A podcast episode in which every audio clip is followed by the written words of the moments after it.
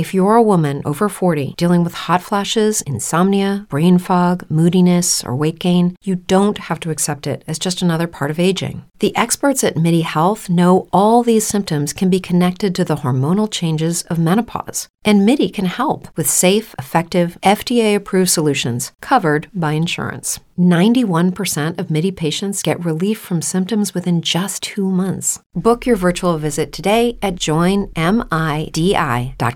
This is where projects come to life. Our showrooms are designed to inspire with the latest products from top brands, curated in an inviting, hands on environment, and a team of industry experts to support your project. We'll be there to make sure everything goes as planned, from product selection to delivery coordination. At Ferguson Bath, Kitchen, and Lighting Gallery, your project is our priority.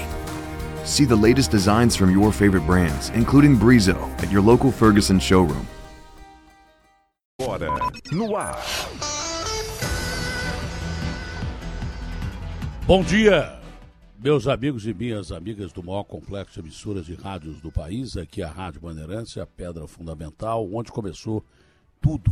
É o veículo mais importante do grupo de comunicações é, é comandado pela família Saad, pelo Johnny Saad.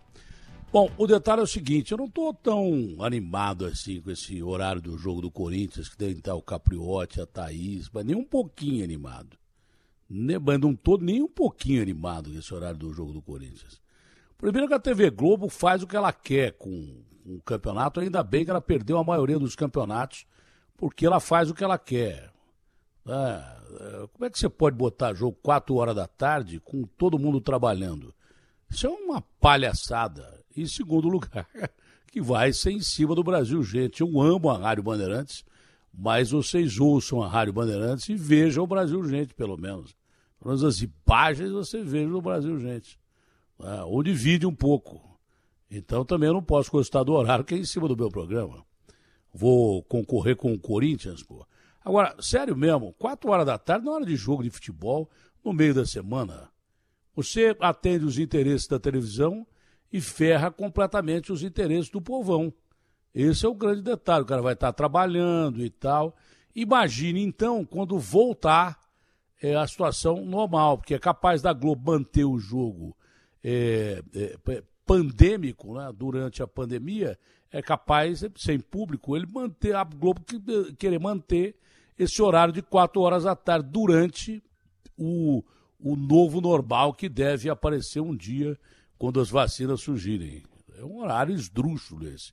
Ridículo, grotesco e, e, lamentável. É que a Globo faz o que quer, ainda bem que perdeu a maioria dos jogos que, tem, que tinha direito e que sempre tratou o povo brasileiro como idiota. Esse é o grande detalhe. Ah, bota jogo meia-noite, jogo 10 horas da noite, jogo é, como se ninguém tivesse que trabalhar no outro dia ao bel prazer dela para botar novela, dar audiência e depois botar jogo. Então a Globo sempre fez, sempre fez de gato e sapato o futebol brasileiro. Chegou a hora de parar com isso aí, não. Chega de domínio dessa TV Globo, que faz do país o que ela quer fazer. Não dá. Isso aí não dá. Eu achei o horário do jogo ridículo, na verdade. É, parabéns à rádio que vai transmitir, mas é ridículo esse horário. Ah, ah mas o Datena, você está reclamando que é em cima do Brasil, gente. É, podemos dizer que sim, mas também tanto faz um dia mais, um dia menos. Um jogo de futebol num programa que tem é, é, audiência e, e que vai ao ar de segunda a sábado. Quase vai para o domingo também. Entendeu? Então, não é um dia que vai fazer diferença para gente. Mas é nós precisamos parar de aceitar esse domínio da Globo em tudo que ela faz o que quer, com o horário que quer, dos jogos que ela quer fazer. Transmite o jogo que ela quer transmitir, né? faz parceria com televisão e faz a outra televisão transmitir o jogo mais é, é, é, complicado, ou transmitir o mesmo jogo que ela, não dá alternativa. É a famosa parceria daquele peixe lá que você conhece, que tem muito em, em pesca e pague, parceria Pacu aquele peixe, é, porque é redonda a parceria e tal. Então a Globo já manipula o, do, o, o, o, calendário do futebol brasileiro, já manipulou demais, não só o calendário do futebol brasileiro, mas quase tudo, não. Esse é o grande detalhe. Só não está aliada ao governo Bolsonaro porque o Bolsonaro quebra o pau com ela. Mas sempre teve aliada com a maioria dos governos que teve aí. Seja governo militar, seja governo do Lula, da Dilma, onde dava dinheiro ela ia. Ah, agora o cara cortou o barato, eles metem o pau no cara por causa disso. Esse é o grande detalhe. E quer manipular futebol como sempre manipulou. Eu acho ridículo esse horário das quatro horas da tarde para ter jogo de futebol. Ridículo. Lamentável. Triste e lamentável mesmo. É que ainda o torcedor não pode ir ao estádio. Mas é capaz da Globo gostar e começar a transmitir todo o jogo às quatro da tarde. A gente tem que engolir tudo que esses caras querem. Eles acham que chama Globo, eles são o globo terrestre. Calma aí, ó. É, calma aí que agora tem competição para todo lado. Entendeu? Foi ótimo que é, ela perdeu os direitos de uma série de competições esportivas que ela joga no lixo. Quantos jogos importantes ela deixou de transmitir, porque era interesse dela não transmitir. Então não venha dizer que esse horário é bom, porque é uma porcaria. Bom, falando nisso, é, tudo leva a crer que foi mesmo um crime o que aconteceu com o garoto Gael de três anos de idade, que infelizmente o nosso Rogério Assis, é, ontem participando, nosso canhão dos maiores locutores do rádio, é, é, informou durante o Brasil Gente que ele viu uma movimentação estranha no apartamento do menino, ele mora em frente, às 8 horas da manhã, o menino já saindo é, praticamente sem vida, sem sinais vitais do apartamento onde a mãe, acho que é de nome Andréia, teria matado essa criança de três anos de idade. Há sinais de água nos pulmões, seria afogamento. O Marcelo já já vem aí com todas as informações. Né? É mais uma sequência daquilo que eu falei no dia do caso do garoto Henri, quando eu afirmei de forma definitiva que o caso do Henri só tinha ganho projeção porque o cara que matou era um cara rico e político. Aquele Jairinho que parece que é pior do que a gente imaginava que ele é. Adorava quebrar perna de criança, quebrar perna de uma menininha, quebrar braço de uma menininha que era é, é, é, filha de uma ex-companheira dele. Ele bateu também na ex-companheira.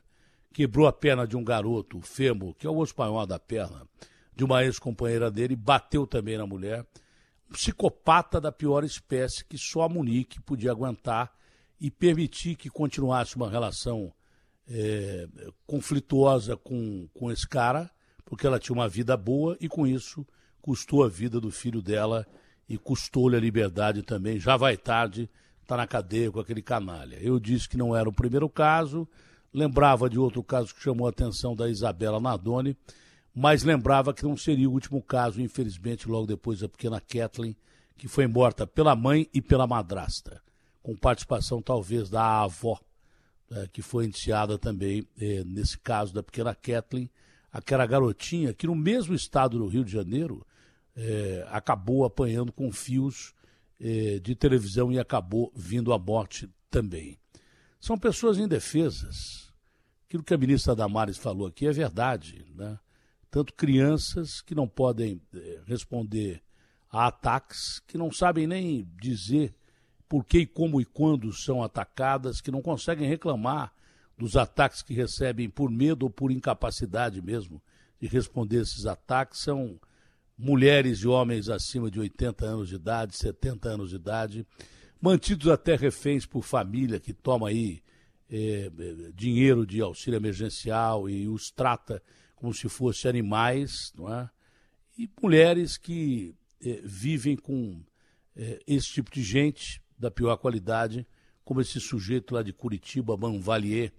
Aquele monstro, em todos os sentidos. O cara é um, um baita cara grandão.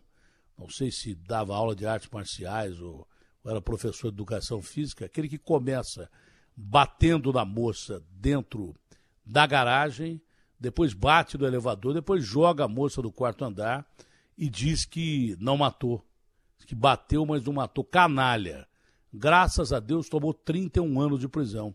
E isso significa que a justiça foi feita. Tomou 31 anos de cadeia e acho que devia voltar para esse tipo de crime da não progressão de pena. Que adianta o Bruno pegar, torturar, é, a mãe do filho dele, a Elisa Samúdio, desaparecer com o corpo, botar, depois de torturar muito, bater, sequestrar com a ajuda daquele macarrão, botar a menina nas mãos de um dos maiores assassinos lá de Minas Gerais, o tal de Bola, que desapareceu com o corpo dela e agora o cara está na rua. Devia tomar. Ele tomou 26 anos de cadeia, voltou para 23 e está na rua. Entendeu? De progressão de pena, cumpriu eh, determinada parte da pena, foi para a rua. Esse tipo de crime tinha que ser cumprido da integralidade. Se aquele canalha fica pelo menos 23 anos na cadeia, serviria de exemplo, mas não fica. Né? A mesma coisa esse sujeito aí, esse Banvalier. Esse sujeito devia ficar 31 anos na cadeia, exemplo, mas não fica. E aí incentiva esses outros canalhas a baterem mulher. Porque o que aconteceu com o Henri, com a Kathleen e agora com o Gael, está acontecendo nesse exato momento em alguma parte do Brasil, onde crianças apanham, crianças são levadas a presos dentro de cadeia, a deturpados da, da pior qualidade, meninos e meninas para serem violentados. Não lembra aquele caso do Nordeste brasileiro, onde um pai levava o filho de 11 anos de idade para um canalha de um pervertido sexual se aproveitar dessa criança? Ah, é uma canalice que existe no Brasil inteiro. Infelizmente é uma realidade.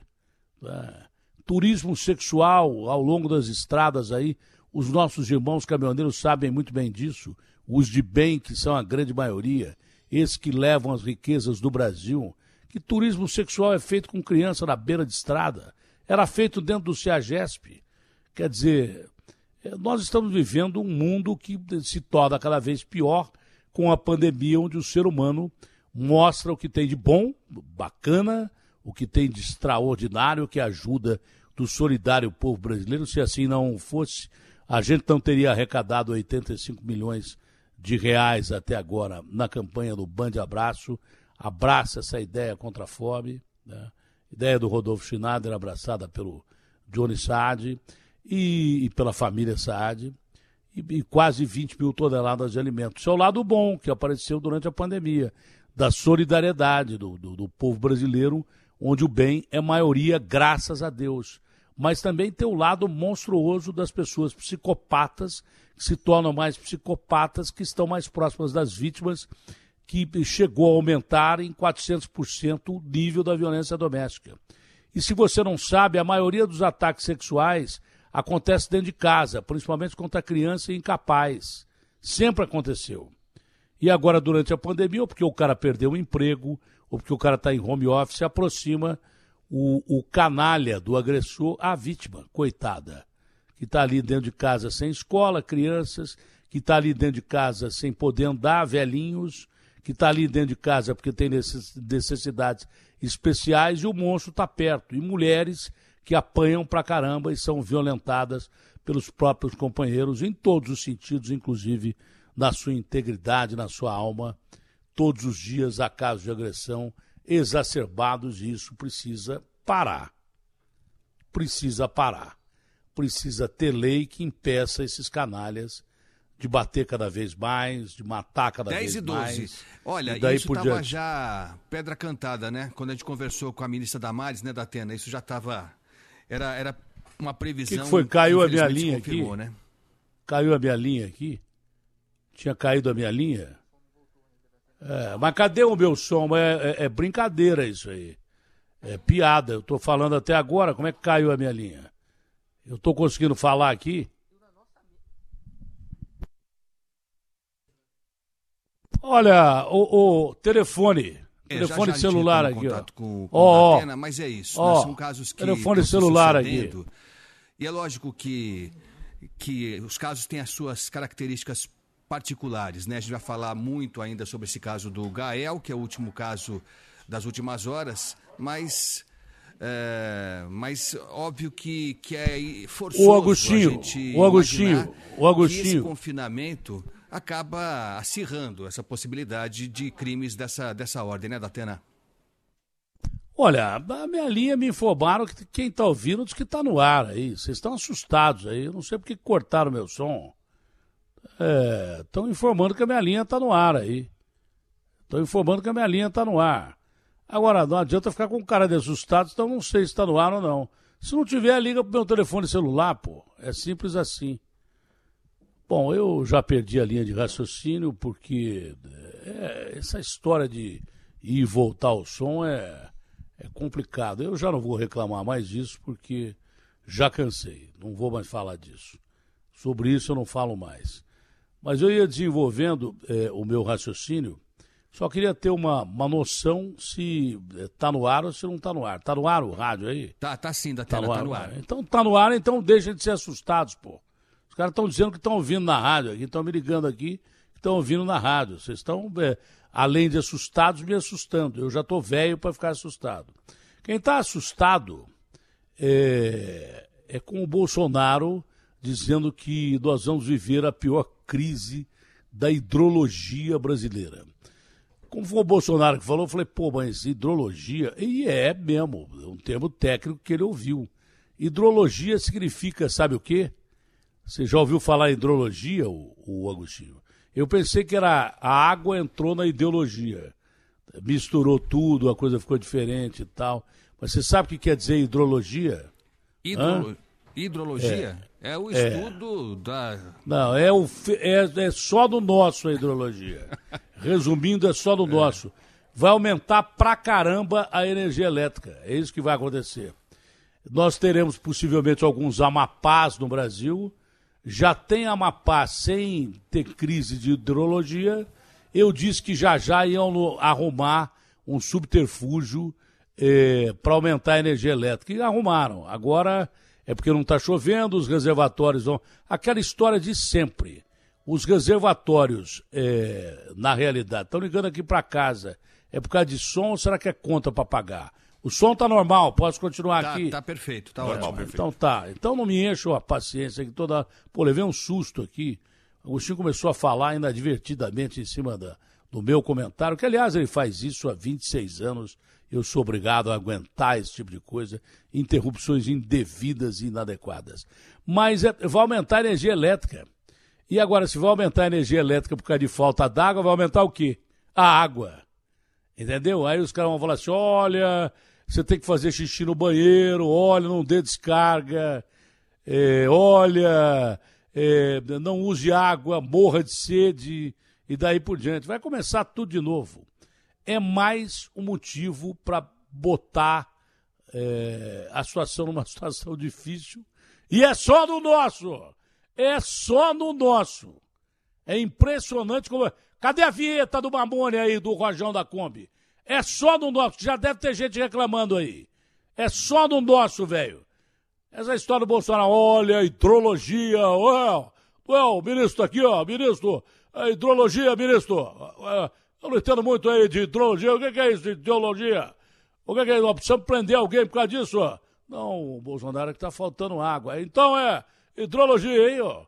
Aí vem o ferro, aí vem o Paulo Guedes e fala para a equipe técnica dele usar os termos econômicos, que fala para a equipe elétrica dele e nós vamos para a cadeira elétrica. Cadê a vinheta do, do Só no Nosso que eu pedi aí? Para botar o povão reclamando aqui. Ei, amigo! Ei, amigo. É. A coisa tá feia. É só no nosso, velho. A coisa tá preta deles, hein? Vai trabalhar, vai trabalhar. Mais um motivo, mais um motivo para aumentar a água e mais um motivo para aumentar a energia elétrica. Se prepara que o ferro vai ser grande aí. Vai, ser grande mesmo. O que, que foi, Maltinho? Algum problema aí? O que, que foi? O que, que é? Conta. Conta para pagar. RB fechada com você. Opinião. O que é certo é certo. José Luiz da Atena na Bandeirantes. Bom, o Marcelo Moreira vai falar é, do caso do Gael, vai me dar detalhes do caso do Gael, ele que já adiantava o primeiro boletim de ontem, é, me dá mais informações o nosso excelente Marcelo Moreira, que eu preciso liberar o Marcelo para fazer matéria para o Brasil Gente, que começa às quatro da tarde. É no mesmo horário do jogo do Coringão. É, mesmo horário. Bom, é, a Rádio Bandeirantes vai transmitir o jogo do Corinthians, né? É, infelizmente, porque é o mesmo horário do meu programa, estamos aqui para dizer que a rádio vai transmitir. Então, você que é ouvido da rádio, se quiser ouvir o jogo, vai ouvir aqui na Rádio Bandeirantes. Bom, é, a, tira o, o, a imagem da televisão e fica só com Ulisses Costa, a equipe da Bandeirantes, e assiste o Brasil Gente. Entendeu? De vez em quando você aumenta o som lá para me ouvir. Marcelo Moreira, caso terrível esse do Gael. Está confirmado que a mãe matou o filho ou não, o Marcelo Moreira? Bom dia, Datena. Bom dia a todos que acompanham a Rádio Bandeirantes. Datena, segundo o relatório da Polícia Civil, não há dúvidas da participação efetiva da Andréia Freitas na morte do filho do Gael, inclusive com é, pancadas por todo o corpo, coração, pulmão, muitos socos contra a cabeça do menino, inclusive marcas do anel da Andréia no rostinho da criança de apenas três anos de idade. A delegada narra aqui uma situação de crueldade, qualquer desapego de carinho, afeição ao próprio filho. Ela fala de um crime monstruoso da Atena, é, narrado pela própria tia-avó, que ouviu barulhos de pancadas contra a parede e chegando lá já viu o netinho desfalecido no chão e também relatos aí dos policiais que estiveram no local. Veja, Datena, esse menino sequer tinha brinquedos no quarto e nem uma cama. O quarto do Gael era o único que não tinha móveis. Ele dormia num, num colchão sujo, rasgado no chão, demonstrando aí para a investigação qualquer desapego dessa mãe cruel, segundo a polícia, com o próprio filho, portanto, ela teve a prisão é, em flagrante por homicídio qualificado e agora há pouco, da Atena, deixou aqui a carceragem da delegacia do Portal do Morumbi, sendo xingada, hostilizada pelas outras detentas e foi levada para o CDP de Franco da Rocha, na Grande São Paulo, por questões de segurança. Agora, na, durante a manhã, início da tarde, a Justiça deve se pronunciar se ela transforma a prisão em flagrante em prisão preventiva para que ela aguarde o julgamento atrás das grades, não saia tão cedo, porque pode ameaçar testemunhas e até fugir aqui da cidade, da Atena. Bom, isso eu já disse ontem, né? Se a mulher não fosse separada dentro da cadeia, ela, é, eles transformam a mulher em filé de borboleta. Mas está sob poder do Estado de uma forma legalista é, ela tem que ser protegida pelo Estado. Ah, o que ela fez foi monstruoso. A se confirmar as provas periciais e testemunhais, foi uma coisa monstruosa. Mas o mais monstruoso é aquilo que eu disse da morte do Henri.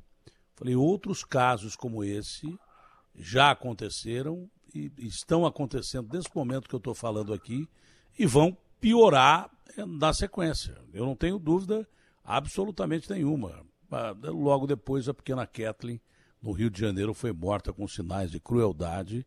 Deixava a menina é, sem comer, ela comia comida estragada quando comia, e bateram nela, principalmente a madrasta, que é uma mulher forte, alta, com, e a mãe também, com cabos de, de, de, de televisão, fios de televisão, esses que ligam os equipamentos, até matar a pequena Kathleen provou-se que o que eu estava dizendo era, era realidade total. Depois da morte do Henri, eu falei, só ganhou televisão, rádio e tal, esse caso do, do Henri, porque o cara é, é vereador, é rico, e a moça é uma moça bonita, essa Monique, que quis continuar vivendo com ele em detrimento do que ele fazia com o filho dela. Batia de uma forma avassaladora. Quantas crianças no Brasil estão apanhando nesse momento? Foi esse o comentário que eu fiz. Depois da morte do, do Henri, repeti durante a, a morte da garotinha, reforcei durante a, a, atitude salvadora daquela mãe que depois de ver um filho ser agredido em, em rede, é, durante uma aula é, pela internet, o canalha é, do padrasto puxava o cabelo do menino violentamente, o que ele fazia então fora da aula é, pela internet é uma coisa terrível, lamentável. Essa mulher da cadeia ela corre risco, ela tem que ficar isolada, porque senão matam essa mulher, porque o preso não tem ética, mas tem código. Ah, matou filho, matou criança, matou pai, matou mãe, na cadeia não sobrevive um segundo se não ficar um chamado seguro, que é onde deve ficar, porque está em poder do Estado. É mais um crime assombroso e só confirma o que a ministra Damares falou aqui. Eu sugiro que a gente volte a entrevistar a ministra Damares, que há muito tempo atrás vem dizendo que pessoas incapazes, meninos e meninas, são violentados, apanham pra caramba, muitos deles morrem. Homens e mulheres são violentados acima de 70, 80 anos, apanham pra caramba, morrem na maioria das vezes. Mulheres estão sendo cada vez mais agredidas, é 400% mais esses crimes todos que eu falei, todos dentro de casa. Se você não sabe, eu vou repetir: a maioria dos casos de violência doméstica, a maioria dos casos de violência é, sexual, física ou psicológica acontece de forma doméstica, quer dizer, dentro da própria casa, por alguém que é ligado à pessoa agredida. Ou é pai, ou é mãe, ou é tio, ou é tia, enfim, é gente ligado é, a quem está sendo agredido e a pandemia aproximou esses verdadeiros monstros dessas pessoas agredidas. Imagina a vida que vivia uma criança dessa, que não tinha brinquedo, que apanhava todo dia e que de uma forma monstruosa agredida por essa pessoa monstruosa, sei lá se surtou ou não, mas monstruosa, porque agrediu o menino de uma forma tal que mais uma vez os médicos legistas ficaram espantados com a natureza dos ferimentos. Né? É, desde o, o, Henri o que aquele Jairinho fez com ele foi uma coisa absurda. É, os ferimentos eram violentos, tanto que quando ele e a Monique tentaram forjar é, um acidente doméstico, o menino tinha caído da cama, caído da cama coisa nenhuma. Duas médicas do hospital da Rede Copador, no Rio, se recusaram a acreditar que o menino tinha caído da cama porque os ferimentos eram tão violentos que elas compararam a, a um atropelamento do menino. Foi o que ele fez mesmo. E depois, é, se investigando abaixo da linha do, do iceberg, esse cara quebrou o braço de uma menina que ele tinha tentado já afogar num, num motel, uma garotinha, e quebrou a perna de um outro garoto, um chute violento, também eh, os dois filhos de ex-companheiras, que ele usava como bonecas sexuais, batia delas, mas gostava de bater nos filhos também, tanto que ele escolhia sempre mulheres solteiras ou separadas, o que era uma canalice da pior qualidade que pode existir. Bom, o César Cavalcante está aqui, parece que ele está com a avó da criança. Pois não, César? Sim, Datena, a gente acabou de entrar aqui no apartamento onde viviam o Gael, a irmãzinha dele, a mãe Andréia, que está presa, e a avó que está aqui do meu lado. É, a avó ela mostrou para a gente tudo, foi bem transparente da Tênia mostrar ah, tudo aqui no apartamento, onde ela encontrou o Gael desacordado, perto da geladeira, ele estava envolto numa toalha de mesa. A mãe, Andréia, estava do outro lado da cozinha, perto da pia, e não falava nada. A dona Maria, ela chegou até a cozinha depois que ouviu o barulho de uma jarra quebrando. Pouco antes disso, o Gael ele estava chorando, mas nada que tivesse que, que chamasse a atenção da dona Maria. É isso, né? A senhora estava na sua sala isso, e ouviu o barulho da jarra e foi para a cozinha e viu Exatamente. Tudo. Pode falar? Pode falar. Como, o que, que a senhora viu na cozinha quando a senhora entrou da Atena? Da Atena? Oi, oi. Oi, Oi bom eu dia. Eu Neto de Freitas. Sei. Sempre te acompanhei. Sempre gostei de Sei. você. Muito obrigado. A, a, a tragédia aqui caiu na minha casa. É, a senhora pode me dizer, em primeiro lugar, bom dia, senhora. A senhora pode Bom me dia. dizer se a mãe do menino batia sempre no menino? Não, não batia. Se eu visse, não. Nunca vi ela bater nisso. Foi a primeira vez? Eu não, olha, eu, eu nunca vi ela bater nele, eu nunca vi ela judiar dele. E, e ela, ela gostava muito dele e ele gostava dela. Só que ele foi mais assim, hum, cuidado por mim. Porque ela Entendi. estava fazendo faculdade online. E ela tinha Entendi. que trancar no quarto dela para fazer o online, as, as coisas lá. Sei, Sempre que é, mais convite com ele, fui eu. mas ontem o que, que aconteceu? A senhora ouviu gritos? O que, que, o que, que houve? Como é que foi o, o fato que aconteceu dentro da casa? Não, eu, não, eu escutei uns barulhos.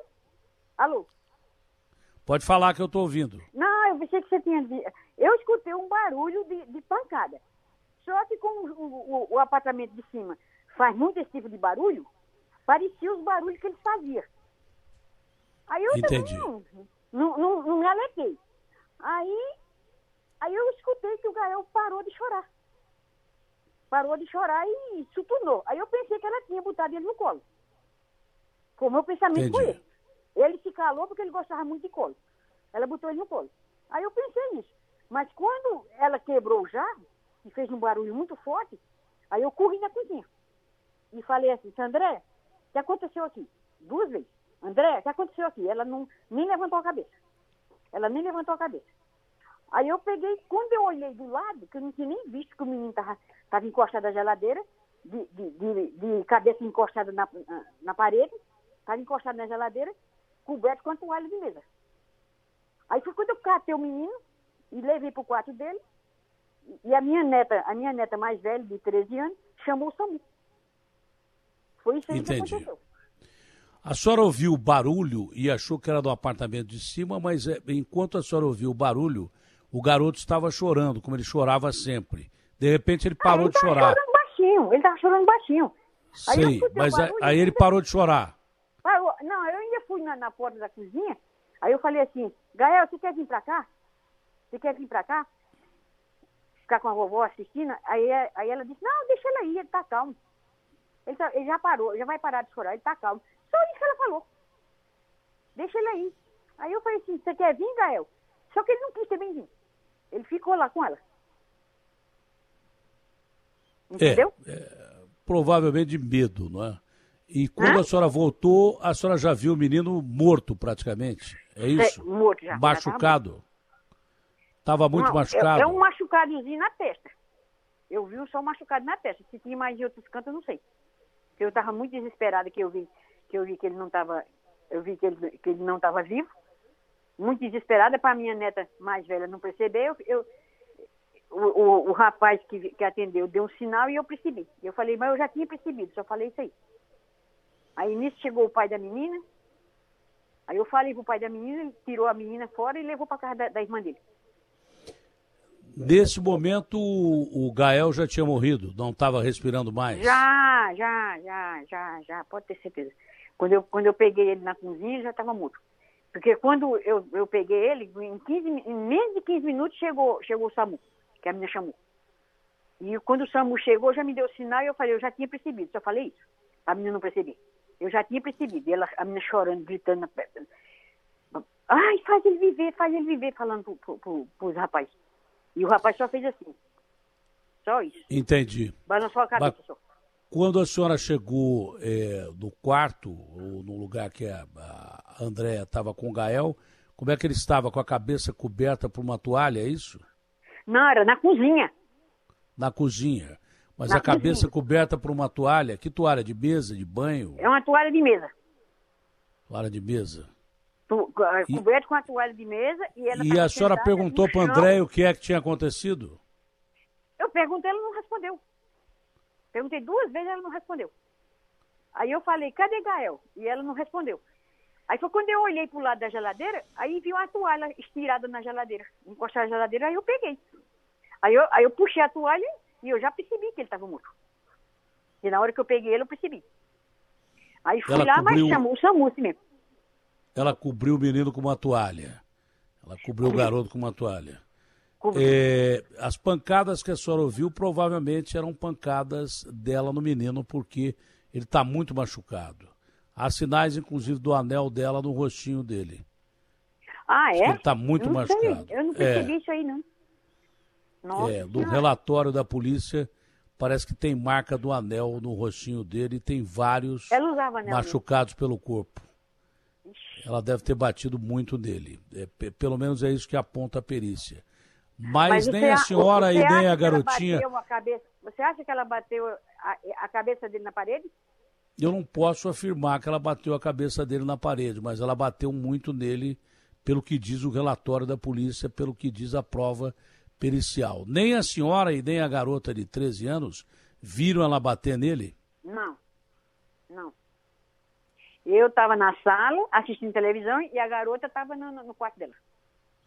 E as sinais, parece que há sinais até de água nos pulmões dele. Parece que ele engoliu água quando morreu, que indica até eu, afogamento. Eu não, hum, mas eu não lhe falei que a, a cozinha estava cheia d'água. Os rapazes que estão aqui ainda estão vendo que desde ontem de noite eu passei a noite puxando essa água da cozinha e não achei, e não consegui eh, estancar essa água. A cozinha estava cheia d'água, porque a torneira estava aberta quando eu entrei lá. Aí eu fechei a torneira na hora. É, ela ia Entendi. o apartamento inteiro. É, provavelmente ela afogou o menino, porque havia sinais de água nos pulmões. Agora, ela Ah, nunca eu foi sei, eu violenta com a nada criança? Ela foi muito. Ela, ela era Eu violenta com a criança? Eu nunca vi. Ela, ela O menino reclamava de apanhar dela ou não? Para a senhora ou não? Não, não, não reclamava. Ele, ele, ele, ele adorava ela. Não, não reclamava nada. E ela, e ela se, e eu, ela se mostrava muito, muito, muito amável com ele. Pois é, o que, que a senhora acha que realmente aconteceu? Eu não tenho ideia, Datena. Ela eu não tenho ideia, porque surtou, eu não vi nada, eu não vi nada, eu não tenho ideia.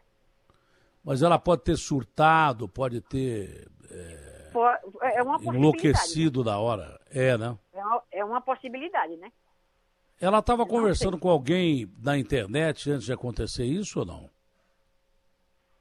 Olha, eu não sei muito, porque eu me levantei, eu me levantei, fiz café, nós tomamos café.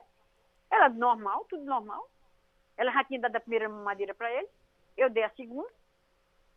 E, e não sei. Para falar a verdade, eu não sei muito explicar, porque eu não estava lá. Porque se eu estivesse lá, eu sabia explicar. E depois ela foi com o menino para o quarto ou, ou ficou na cozinha?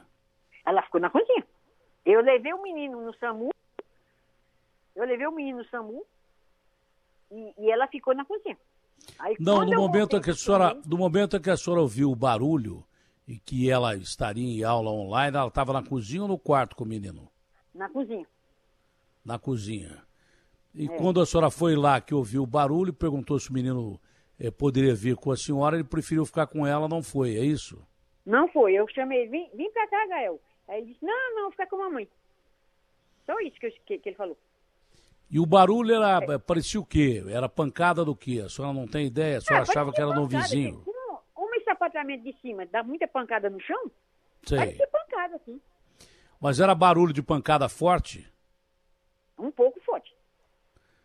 E a senhora perguntou para ela o que aconteceu depois que viu o menino morto? ah, não respondeu. E ela não disse nada? vezes, ela não respondeu. Ela não respondeu. Não falou absolutamente nada. Nada. Não abriu, nem olhou pra minha cara. Ela só tinha coberto o menino com uma toalha, não é? Ela Pô, tinha algum relacionamento? Ela tinha algum namorado? Alguém Não. que ela pudesse? Não. Não. Não, não. Eu não. Bom, é, aparentemente não há explicação para os atos dela, né? Não há. Aparentemente não tem explicação. A senhora, é, ela não era uma moça violenta, nunca foi violenta? Nunca foi violenta. É. Por isso que, por isso que é a minha surpresa. Imagina o que aconteceu dentro do apartamento, imagina é, o que a Andréia fez com o menino. A gente não pode nem é, é, entender, é, porque pelo relatório da perícia, o menino está muito machucado, mas muito machucado mesmo. Sofreu Olha, golpes pra te falar a violentos. verdade, eu não, eu estava tão nervosa quando eu levei ele, que eu não vi mais ele. Quando eu levei ele para a Santa Casa, eu estava tão nervosa que eu não vi muito machucado nele. Eu vi a testa dele, as unhas meio roxas, que eu já tinha percebido que ele estava morto. Eu não vi muita coisa, não. Ah, Você está me delatando agora, porque eu não vi muita coisa. Quando a senhora pegou o menino, ele estava roxo já. Não, não estava. Estava as unhas meio, meio escuras e ele estava assim, mole. Não respirava. Não, não, não, nem respirava, nem respirava e nem, nem eu senti o coração. Eu botei, o- eu botei o ouvido no coração e não senti. Botei a mão para ver se tinha respiração na- pela boca, não, ele, com a boca aberta sem respirar. A, sua- a senhora só foi descobrir o menino porque viu a toalha ali em cima dele. Foi, foi. Bom, Não, porque eu, na hora eu fiquei perguntando para ela e ela não sabia explicar, né? Aí foi quando eu, eu fui na lavanderia ver se ele estava lá. A lavanderia estava aberta, ele não estava. Foi quando eu voltei da lavanderia, que eu fechei, eu fechei a água primeiro, voltei da lavanderia, que eu vi que ele não estava lá, aí eu peguei, peguei, aí eu vi a toalha. Foi quando eu peguei ele. por que, que o quarto que ele ficava não tinha móveis? Parece que era o único quarto da casa que não tinha móveis. Porque, não, só tinha uma cômoda. Tinha, não, tem. Uma cômoda com a roupa dele. Não tinha mais nada. televisão? Brin... Não, a televisão, tinha os brinquedos dele. E ele brincava normalmente? Brincava. Agora, a é... senhora disse que cuidava dele, mas ele. É, é, é, é ele, na realidade, nunca reclamou de absolutamente nada para a senhora que ele apanhava Não. da mãe? Nada, nada. Nada. Agora, Quem ficava mais com ele? É, a, a, a André ou a senhora? Hã? Quem ficava mais com ele, a André ou a senhora? Era eu. Eu ficava mais com ele. Por, André por saía muito de casa ou não? Não, não, não saía. Ela, ela estudava online. Ficava dentro de casa, era uma pessoa quieta, casa, calada. No, quarto dela, estudando online. Ela nunca teve eh, sinais de violência nem com a senhora e nem com a, não, com a, com a garota? Não, não, com ninguém. A garota é filha dela com. com, com um, José com outro... Roberto. Não é o, pai do Gael, né? Não é o pai do Gael, não é? Não é o pai do Gael, o pai do Gael é outro. É. Tá bom. Ô César, você quer perguntar alguma coisa? Eu só ia fazer uma pontuação, Datena, porque você perguntou inclusive sobre os brinquedos, né? É, na noite anterior, isso a gente descobriu agora há pouco, a dona Maria também mostrou pra gente, uh, sacolas com várias coisas jogadas no lixo, roupas novas da senhora e brinquedos também. Isso a senhora acha estranho? Achei estranho. O que, que tinha nessas sacolas? Não, na minha roupa tinha, tinha, tinha um vestido meu, uma saia e uma blusa.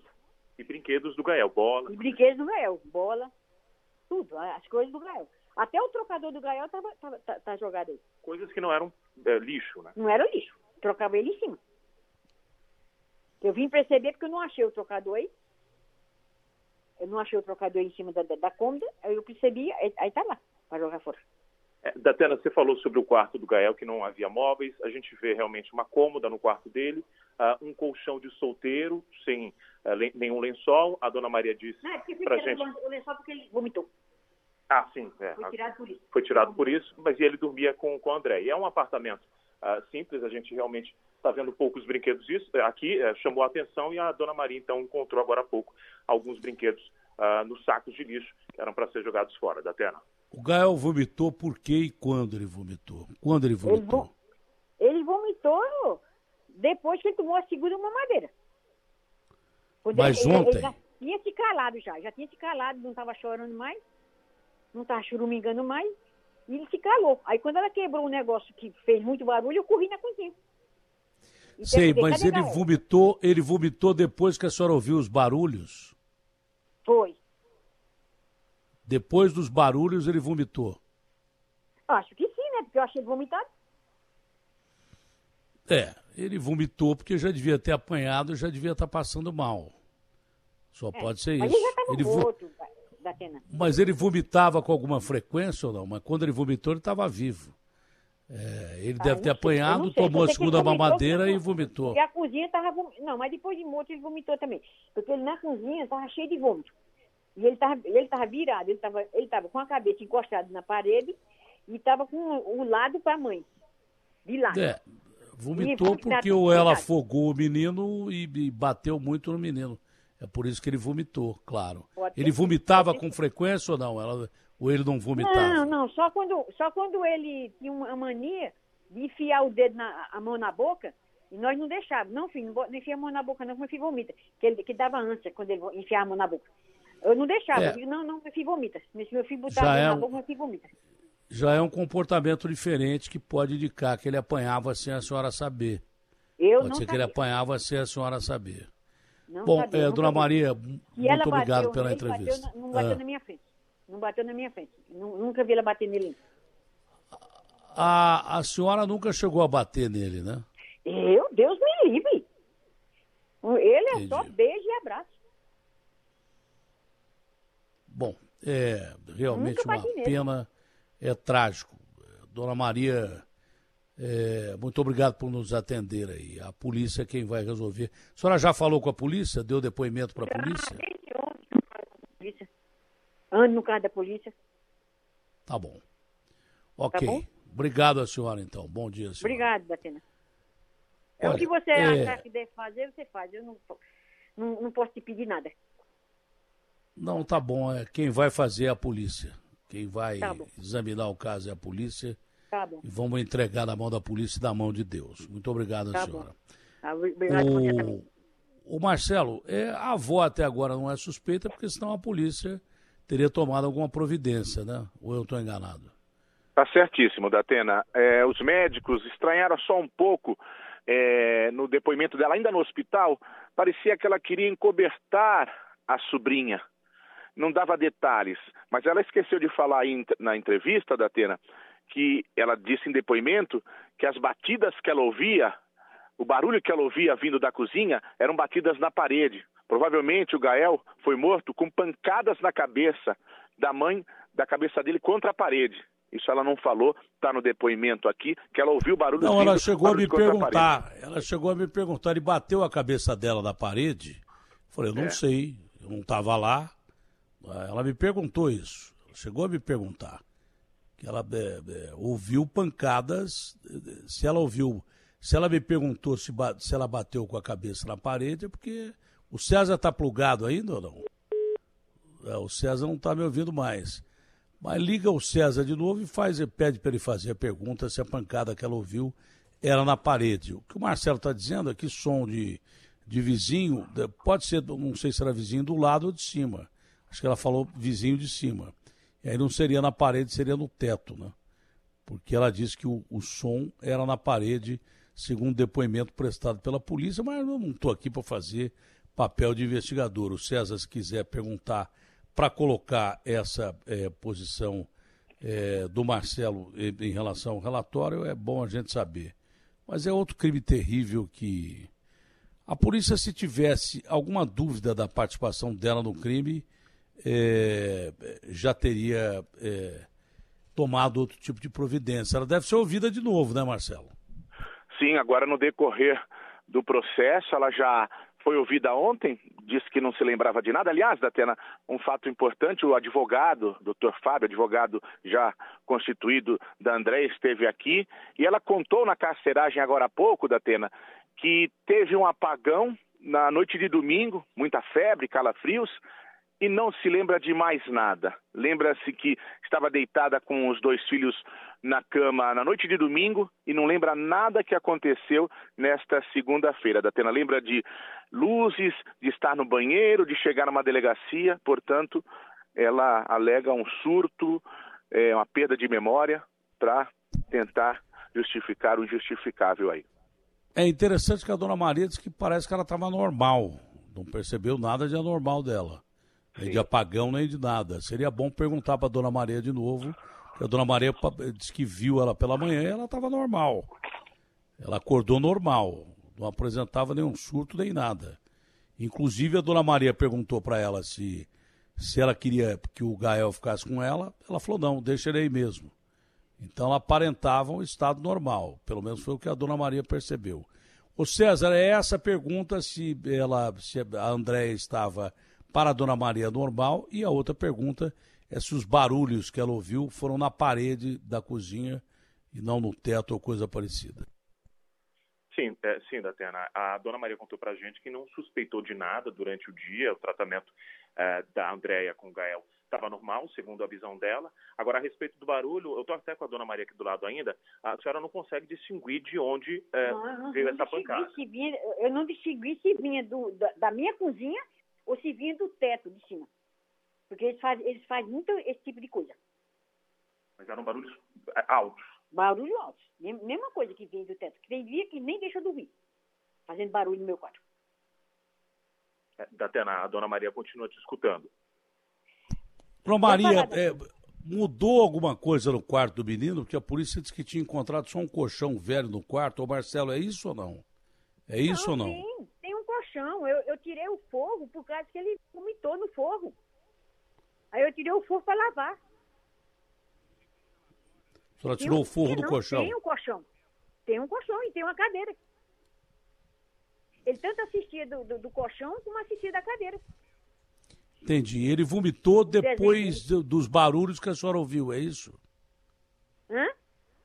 Ele vomitou depois dos barulhos que a senhora ouviu e da segunda mamadeira que ele Quando eu, tomou. quando eu escutei o barulho que ela quebrou o negócio, aí eu corri lá. Quando eu corri lá, procurei por ele, perguntei por ele, cadê Gael? Cadê Gael? Ela não respondeu. Aí eu falei assim, aí a, a, a porta da, da, da, da, da lavanderia estava aberta. Aí eu fui procurar ele na lavanderia.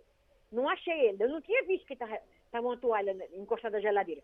Aí quando eu Sim. voltei, eu disse, mas cadê Gael? Gael estava na cozinha, onde Gael sumiu? Aí quando eu, eu procurei, aí eu vi uma, uma toalha coberta, era ele que estava debaixo da toalha. Agora, dona Maria, a senhora tinha visto vômitos também antes de tudo isso acontecer, depois dele ter tomado uma, uma mamadeira de manhã, foi isso? Ele vomitou, ele estava vomitado na cozinha. Do lado que ele estava, a boquinha dele estava vomitada. Mas, mas, antes disso, porque uh, a, a, o lençol que foi que a senhora retirou para limpar o vômito é do quarto. É do quarto. Por que, que a senhora foi no quarto pegar esse lençol para limpar o vômito que estava na cozinha? Não, eu não, eu não, limpei o vômito da cozinha, eu, eu, eu limpei com, com, com, as camisetas dele que estava lá. Mas Duas por que, que o lençol foi tirado, então, do colchão do quarto? Porque estava tava, tava cheio de vômito. Eu tirei para não ficar fedendo. Tirei, tirei o lençol e tirei a toalha que a menina pegou no quarto dela para limpar ele, que estava vomitando. Mas é isso, então ele vomitava antes, ele já tinha vomitado antes. Já tinha vomitado e vomitou depois, no quarto. Vomitou o lençol, vomitou o lençol e, e vomitou a toalha, que a, a toalha está até no, no, sabão aí. Vomitou a toalha da menina que a menina pegou limpa no, no quarto dela. Isso não preocupou vocês? Olha, eu me preocupei porque eu já estava sabendo o que tinha acontecido já. Eu já tinha percebido, só que eu não falei para mim, né? Porque eu, eu, digo assim, ele não está vivo. Porque eu, eu, não vi respiração dele, eu não vi coração, não vi nada. Aí eu me preocupei. Mas, mas desculpa até entender, Datena, mas é porque, Dona Maria, a, essa coberta, né, esse lençol, a senhora falou que já estava com vômitos de dias anteriores? De... Não, na hora que, que levou ele para lá, que eu botei em cima do colchão. Aí ele vomitou a, a ah, Sim. Agora ficou claro, Datena. A Dona Maria continua te ouvindo. Na hora que eu, é, eu, que eu botei A senhora pegou ele da cozinha e levou ele para o quarto, é isso? Levei para o quarto dele. Aí botei em cima do colchãozinho com forro. Aí ele começou a vomitar. Começou a vomitar. Aí como ele começou a vomitar muito, aí, aí foi quando o, o pessoal chegaram, o pessoal chegaram do, do, do, SAMU, que a minha neta chamou, o pessoal chegaram, aí ele estava vomitando. Aí a minha neta correu, pegou uma toalha no, no quarto dela limpa e botou para o SAMU examinar ele. E ele só saindo, só saindo leite. Era leite só que ele vomitava. Mas ele estava vivo, então, quando ele foi, quando ele foi não. colocado. Tava não, não, que ele já deu sinal para mim que ele não estava vivo. E eu já tinha percebido que ele não estava vivo. Que ele, tá não tinha, ele, ele, não tinha batimento cardíaco, nem tinha respiração. Tá bom. Tá bom. Obrigado a senhora, é dona Maria. isso que eu sei. Tá bom. Porque o, o, o colchão está tá sem só porque tá, tá para lavar. Tá bom. A polícia deve ouvir a senhora de novo, não tem problema nenhum, né? Não tem. Não tem problema tá nenhum, bom. porque eu, não tô, eu só estou falando o que eu sei. Tá bom. Muito obrigado a senhora. Muito obrigado. Bom dia, senhora. É, o Marcelo, é, é, são depoimentos conflitantes, mas a polícia vai ouvi-la de novo, né? Com certeza.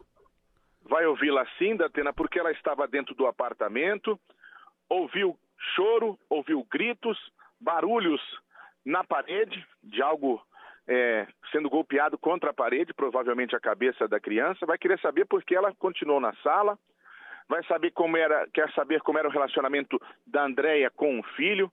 Há relatos no relatório aqui do, dos policiais de que o quarto do, do Gael era o único que não tinha nenhum móvel, os brinquedos estavam ensacados e no relatório há sinais, indícios de maus tratos, inclusive com detalhe, Datena, se você me permite, uma laceração anal, o que demonstra indícios de maus tratos. Tudo isso vai ser investigado, um laudo do IML mais pormenorizado está sendo feito para dizer a real causa da morte que esse menino vinha sofrendo naquele apartamento, Datena. É, laceração anal aí já começa a ficar mais complicado do que a gente imagina. Não é? Começa a ficar pior do que a gente imagina porque há vários tipos de violência sexual. Né? É, por isso que é, muita gente é contrária à castração química.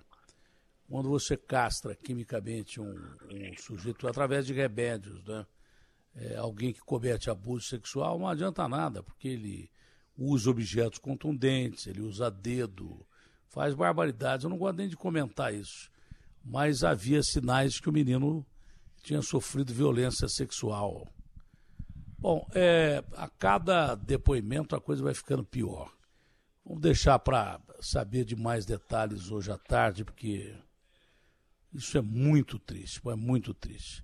É outro caso claro de uma criança que sofreu de muita violência, torturada antes de morrer. A mulher diz que surtou, diz que apagou, mas vai saber. Ah, isso é. Eu também não posso adiantar absolutamente nada. Quem tem que investigar é a polícia e quem tem que analisar psicologicamente a mulher são os médicos. Eu não tenho competência nem de um nem de outro para expor minha opinião aqui, mesmo porque a minha opinião não interessa. O que interessa são os fatos. Uma coisa é certeza: essa criança, tal como o Henri, tal como a pequena Kathleen, essas crianças foram brutalmente agredidas antes de morrer. E só tinha a, a mulher no apartamento, a Andréia junto com o menino, e, e, se a gente prestar atenção no depoimento da avó, que pode tentar encobrir da, a sobrinha dela, é, ela é tia-avó do menino, é, é, possível que a Andréia tenha matado a criança sozinha, é possível. É isso que a gente tem que levar em consideração até agora e o que parece acreditar a polícia. A polícia acredita que foi só a Andréia que matou o menino, né? que ninguém ajudou. É isso, Marcelo? Exatamente, Datena. A polícia tem a Andréia como a principal e única suspeita desse crime bárbaro. É, é triste, lamentável. Lamentável. É, depois vou pedir a opinião do, do Guto sobre isso. E nós vamos para a Lorena, é isso, Guilherme? Quem é que está comigo aqui, ô Guilherme? Guilherme. Lorena Pelanda, de Curitiba, para falar sobre o julgamento do Luiz Felipe Manweiler, lá em Curitiba, da Atena. Tomou 31 anos de cadeia. Lorena, é, é, é, bom dia. É, um abraço a você, esse povo maravilhoso aí do Paraná, de Curitiba. Bom, era a pena que a gente esperava, né? 31 anos de cadeia, com qualificadoras e que tais. O homicídio passou de 30 para 40 anos. Ele tomou 31 anos de cadeia, uma pena exemplar. Eu gostaria muito que acabasse a progressão de pena que esses caras pudessem sair da cadeia antes da pena tomada, porque 31 anos de cadeia, é, esse sujeito ia passar o um inferno dentro da cadeia. Vai passar o tempo que ele vai ficar lá, mas tal qual o Bruno não vai cumprir a pena na integralidade, mas é uma pena exemplar. Pois não, Lorena, é, bom dia. Excelente dia a você, da Atena, a todos. Após sete dias desse longo julgamento, o juiz Adriano Escuciato condenou em primeira instância o biólogo e professor Luiz Felipe Manweiler de há 31 anos nove meses e 18 dias de reclusão pelo homicídio qualificado da mulher, a advogada Tatiane Spitzner. O juiz afirmou que a vítima vivia um relacionamento abusivo com Manweiler e considerou como qualificadores do assassinato o feminicídio meio cruel, motivo fútil, além de fraude processual por limpar vestígios de sangue de Tatiane. O réu também foi condenado a indenizar os familiares de Tatiane em 100 mil reais por danos morais. A advogada foi encontrada morta no dia 22 de julho de 2018, aos 29 anos, depois de uma queda do quarto andar do prédio em que morava com Manweiler em Guarapuava, na região central do Paraná.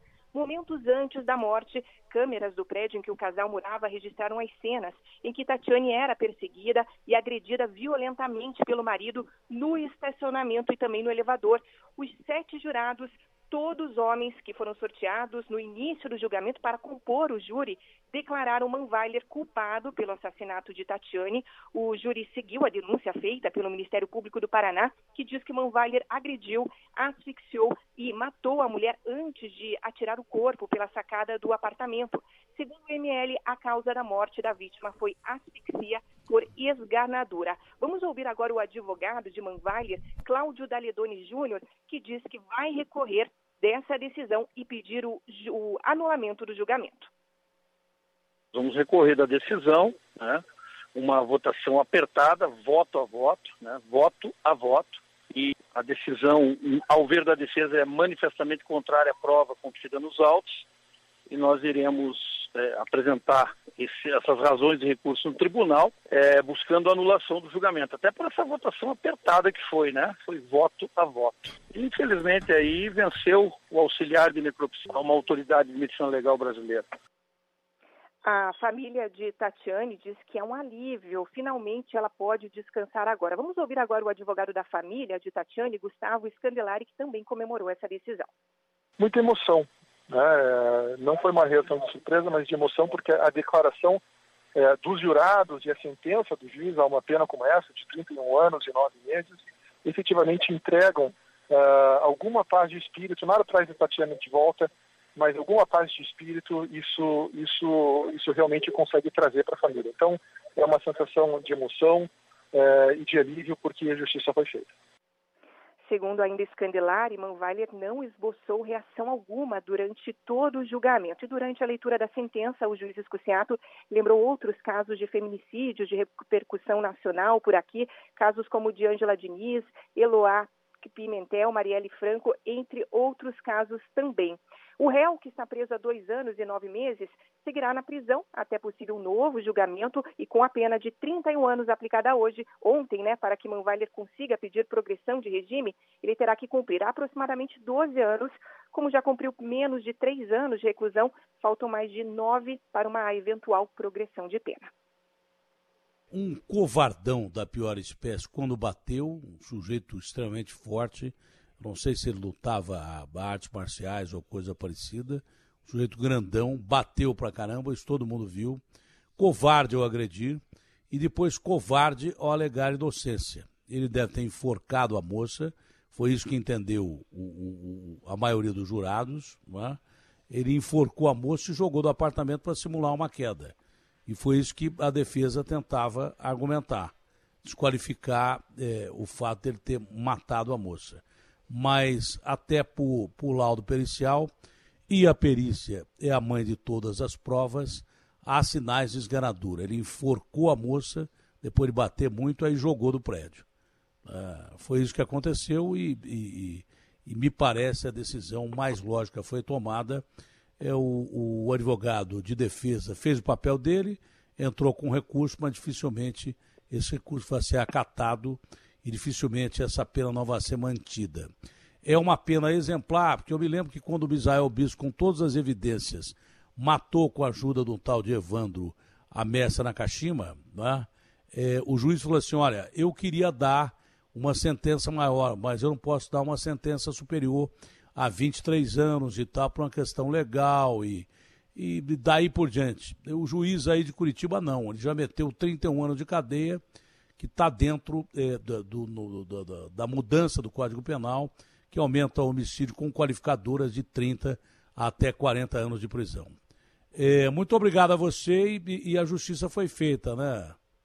Exatamente. É, eu, acho, eu acho que a justiça foi feita e, e dificilmente a justiça volta atrás, não, Evandra? Exatamente, condenação de Manvalha que foi celebrada com muito buzinaço também em Guarapuava, da na cidade com pouco mais de 180 mil habitantes. Muito obrigado a você, que é uma excelente repórter. Muito obrigada pelas informações. Um ótimo dia. Que Deus proteja. Amém. Obrigado. É. Um abraço a todos. É uma manhã pesada, né, Agostinho? Não tem muito o que comentar, não. É, violência doméstica já existia antes da pandemia, porque esses canalhas já existiam antes da pandemia. Esse crime do Mãe Weiler foi é, antes da pandemia, bem antes da pandemia, mas. Ah, Falar o quê, né? Falar o quê? Tem muito mais o que falar, não. É, é...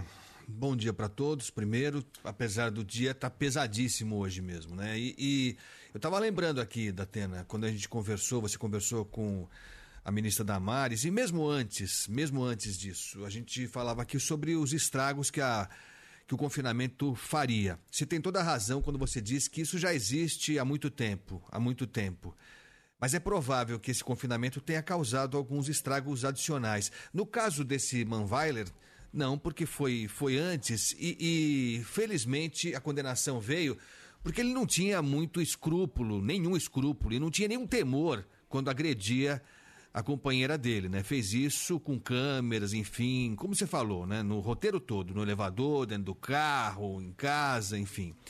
E é, e é importante ressaltar que essa condenação vem, uma condenação pesada, e os sete jurados eram homens, o que é relevante demais, porque a gente sabe que é, a defesa e a promotoria escolhem, eh, na medida do possível, o sexo dos jurados, levando em conta a característica do crime. Nesse caso aqui, o fato de serem homens poderia eventualmente fazer com que algum jurado eh, se sentisse.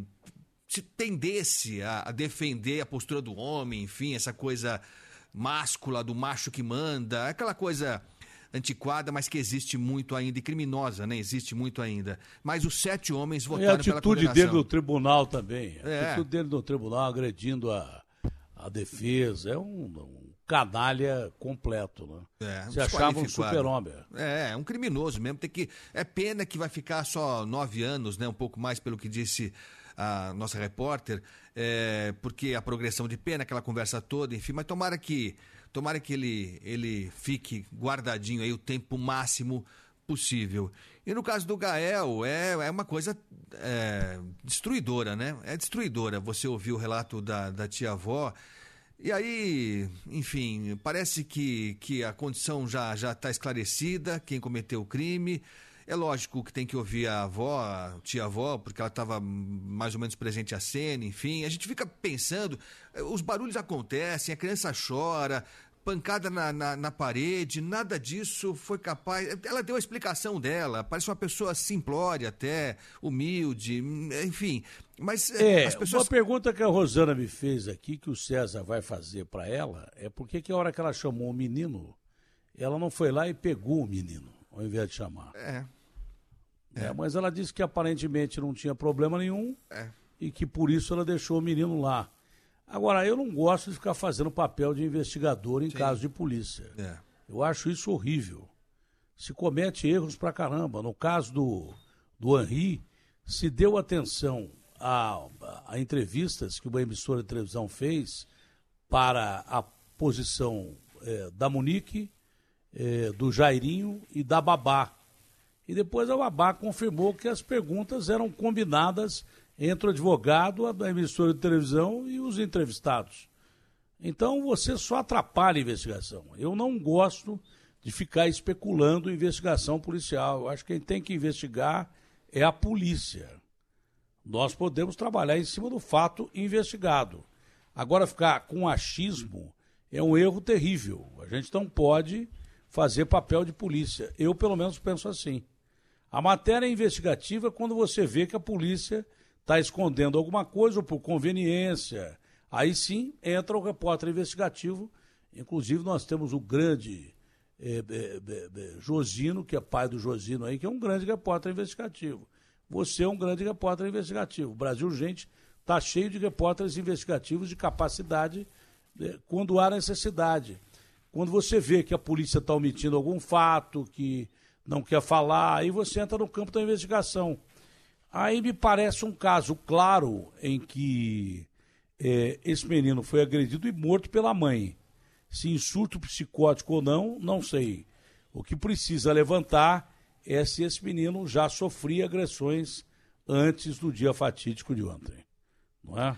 Exatamente isso. inclusive, É. se a avó que falou com a gente aqui, a tia-avó está dizendo totalmente a verdade. É. Eu não tenho competência e nem quero ter para ser repórter investigativo. E, aliás, nem gosto de falar sobre assunto de morte de criança. Odeio falar sobre isso. Eu só eh, falo e chamo atenção, porque, repito, só eh, vem à luz do dia casos pontuais.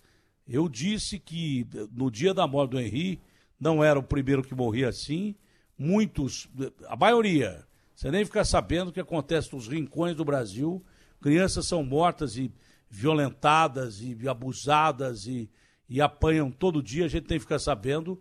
Alguns casos só chegam à grande imprensa.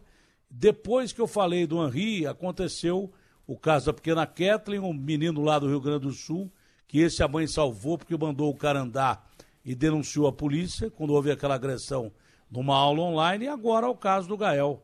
Quer dizer que eu não estava errado.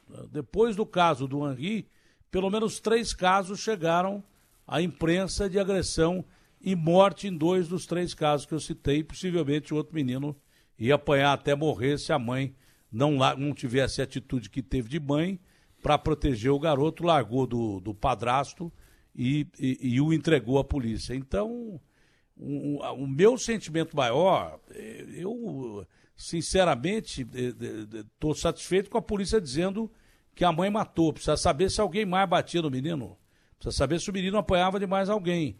Claro que precisa saber, para aí definir é, é, quem teve o seu papel até a chegada da morte do menino.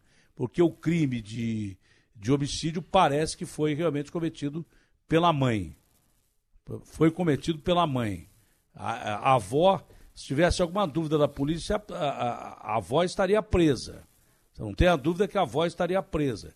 Quem sabe, num segundo depoimento, ela possa ir para a cadeia, ou por acobertar prova, ou coisa parecida. Não é o que me parece, mas nem sempre o que me parece interessa. E, aliás, não, não interessa a você também. O que me parece não interessa a você. Tem que lhe interessar o que parece a polícia. Porque eu não sou investigador, eu sou apresentador de programa e eu respeito o trabalho da polícia. É? Que me parece lógico aí que a mãe matou a criança e que a avó não teve participação direta no crime. Ah, pode estar cobertando a sobrinha? Pode, mas eu não tenho provas disso e não posso falar. Eu não posso ficar com achismo aqui. Eu não sou achista.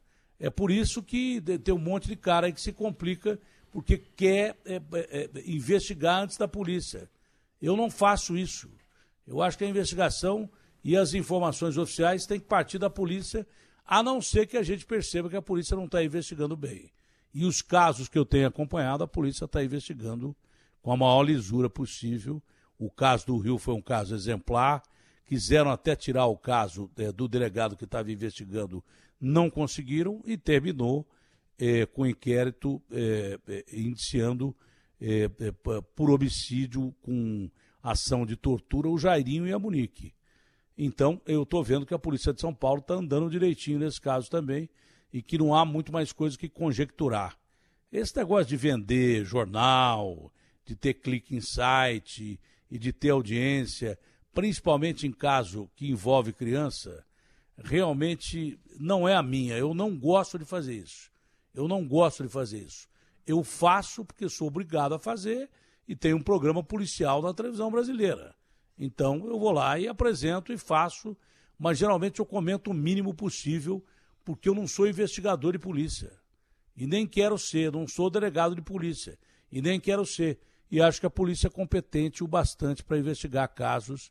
E acho que às vezes a gente atrapalha a polícia e dando opiniões erradas, que vão numa direção errada e que complica, faz pressão em cima da investigação, que é, é parte de provas ou testemunhais, ou a principal delas, que é a prova pericial. Acho que é isso.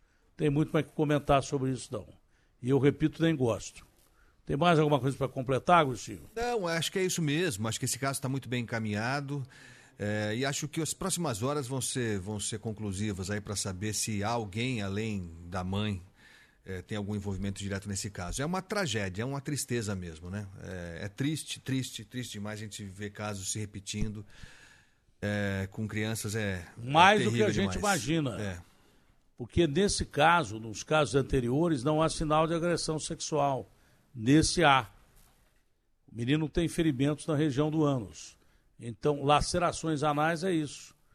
Então é um caso mais triste do que a gente imagina. Vai imaginar o que esse menino sofreu antes de morrer. Vai imaginar.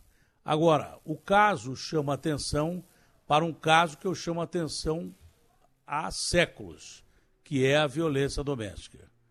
A maioria dos crimes cometidos é, sexuais ou contra pessoas incapazes acontece dentro de casa e por gente próxima da família. A maioria, não é na rua que acontece, a maioria dentro de casa.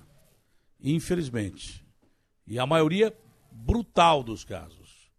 Gente que devia defender e que ao invés disso ou é omissa ou ataca. Ou vê alguém da família atacar, é, ou mesmo essa pessoa ataca. Então, a violência doméstica tem que ser levada em consideração. Eu sugiro uma nova entrevista com a ministra Damares, porque ela alertou para isso já algum tempo atrás, quando disse que a violência contra meninos e meninas, é, mulheres com mais de 70 e homens com mais de 70, aumentou 400% e mulheres, né? 400% durante a pandemia, porque aproximou o, o agressor da vítima, seja ele quem for. Então a ministra falava isso há muito tempo atrás aqui. Eu coloquei no Brasil gente e parece que muita gente nem prestou atenção. Agora vão reunir psicólogos, vão fazer debates em emissoras de televisão, em sites, em jornais para descobrir a violência doméstica que a ministra já falou aqui há, há quatro meses atrás. Se há quatro meses a, as agressões a incapazes haviam aumentado por causa da pandemia 400%, você imagina quanto, quanto é que está agora. Esse é o tema. Entendeu? Porque os garotos já morreram, não vão voltar atrás. Não, ninguém vai trazer a vida a esses garotos, mas pode servir de exemplo para que leis mais pesadas sejam é, é, é, levadas a sério. Por exemplo, os nossos parlamentares deram progressão de pena a crime hediondo. Quem batia e matava a criança não saía da cadeia antes de cumprir a pena que tomou. Tomou 25 anos, ficava 25 anos. Tomou 12 anos, ficava 12 anos. Tomou 15 anos, ficava 15 anos. Agora não. Sequestradores, por exemplo, não saíam da cadeia antes. Eu acho que a integralidade da pena ela tem que ser cumprida em casos de crimes bem definidos e hediondos. Por exemplo, você acha que esse canalha que tomou 31 anos de cadeia teria direito à progressão de pena? Claro que não. Ele é um risco à sociedade. Ah. Mas outro dia mesmo, caso que a gente nem fica sabendo, um homem levanta-se dentro do metrô e mata uma senhora marteladas. Aí descobre-se que esse cara foi preso por ter matado a noiva, colocado na rua, ele já tinha agredido a faca duas pessoas dentro do metrô e trava no metrô pela terceira vez para levantar, tirar o um martelo e, e, e, matar uma senhora. Quer dizer, quem matou a senhora? Foi o Estado que colocou esse cara na rua três vezes. Foi o Estado que permitiu.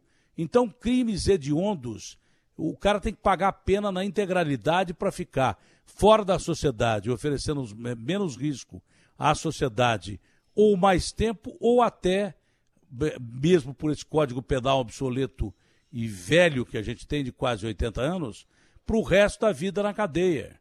Eu cito sempre o caso do Champinha. O Champinha que matou o Felipe Café primeiro, depois usou a Liana de boneca sexual e a matou de uma forma cruel, absurda e terrível, foi matando aos poucos, depois de violentá-la várias vezes. Ele era para ter saído da cadeia quando ele, do, do, do internato quando ele atingiu a, a, a maioridade. Não foi, porque o pai da Liana, que se tornou político depois, fez um movimento da sociedade e aí o, Champinha passou por o chamado exame criminológico. O que, que é? Psiquiatras forenses analisam se um cara que cumpriu a pena por um crime bárbaro ou se ele está em progressão de pena, ele merece ir para a rua ou pode conviver em sociedade. Não sou eu, nem o Agostinho, nem ninguém. É, são psiquiatras forenses. São pessoas que entram na mente da pessoa e falam: olha, esse cara cumpriu a pena, mas se ele sair, ele vai matar mais gente. E normalmente mata. Quer dizer, os nossos queridos parlamentares lá em Brasília, deputados e senadores da época, decidiram que não haveria mais necessidade de exame criminológico. Aí soltam verdadeiros monstros que matam pra caramba e depois vão pra cadeia de novo e são soltos de novo e matam de novo. Os nossos queridos deputados e senadores lá de Brasília optaram um certo dia eh, que crime hediondo teria direito à progressão de pena. Então o cara sequestra, mata criança ou gente de idade, ou quem quer que seja, porque é crime hediondo, sequestro e crime hediondo são esses crimes bárbaros que a gente tem visto, é, e o cara tem progressão de pena, o Bruno está na rua. Tá? Quer dizer, isso tudo deveria ser repensado e não é que eu seja contra direitos humanos, eu sou muito a favor dos direitos dos humanos vítimas também. Os humanos vítimas têm direitos e, e os mortos falam e a gente não ouve. É, há gente que não pode conviver no meio da sociedade, nem hoje, nem amanhã, nem nunca. Se você soltar, vai cometer os mesmos, os mesmos crimes bárbaros que comete. Não é, é falta de humanidade minha, é falta de condição de conviver humanitariamente dessas pessoas que são psicopatas. Agora é muito fácil você dar uma canetada e dizer que o cara não precisa ficar mais na cadeia sem exame criminológico. sem passar por um psiquiatra forense.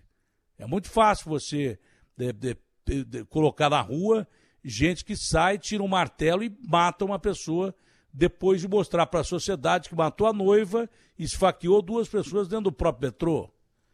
É muito fácil fazer isso. Soltam na canetada. Quando soltam 70 mil, soltam vários psicopatas ou gente ligada ao crime organizado, que é perigosíssimo. Né?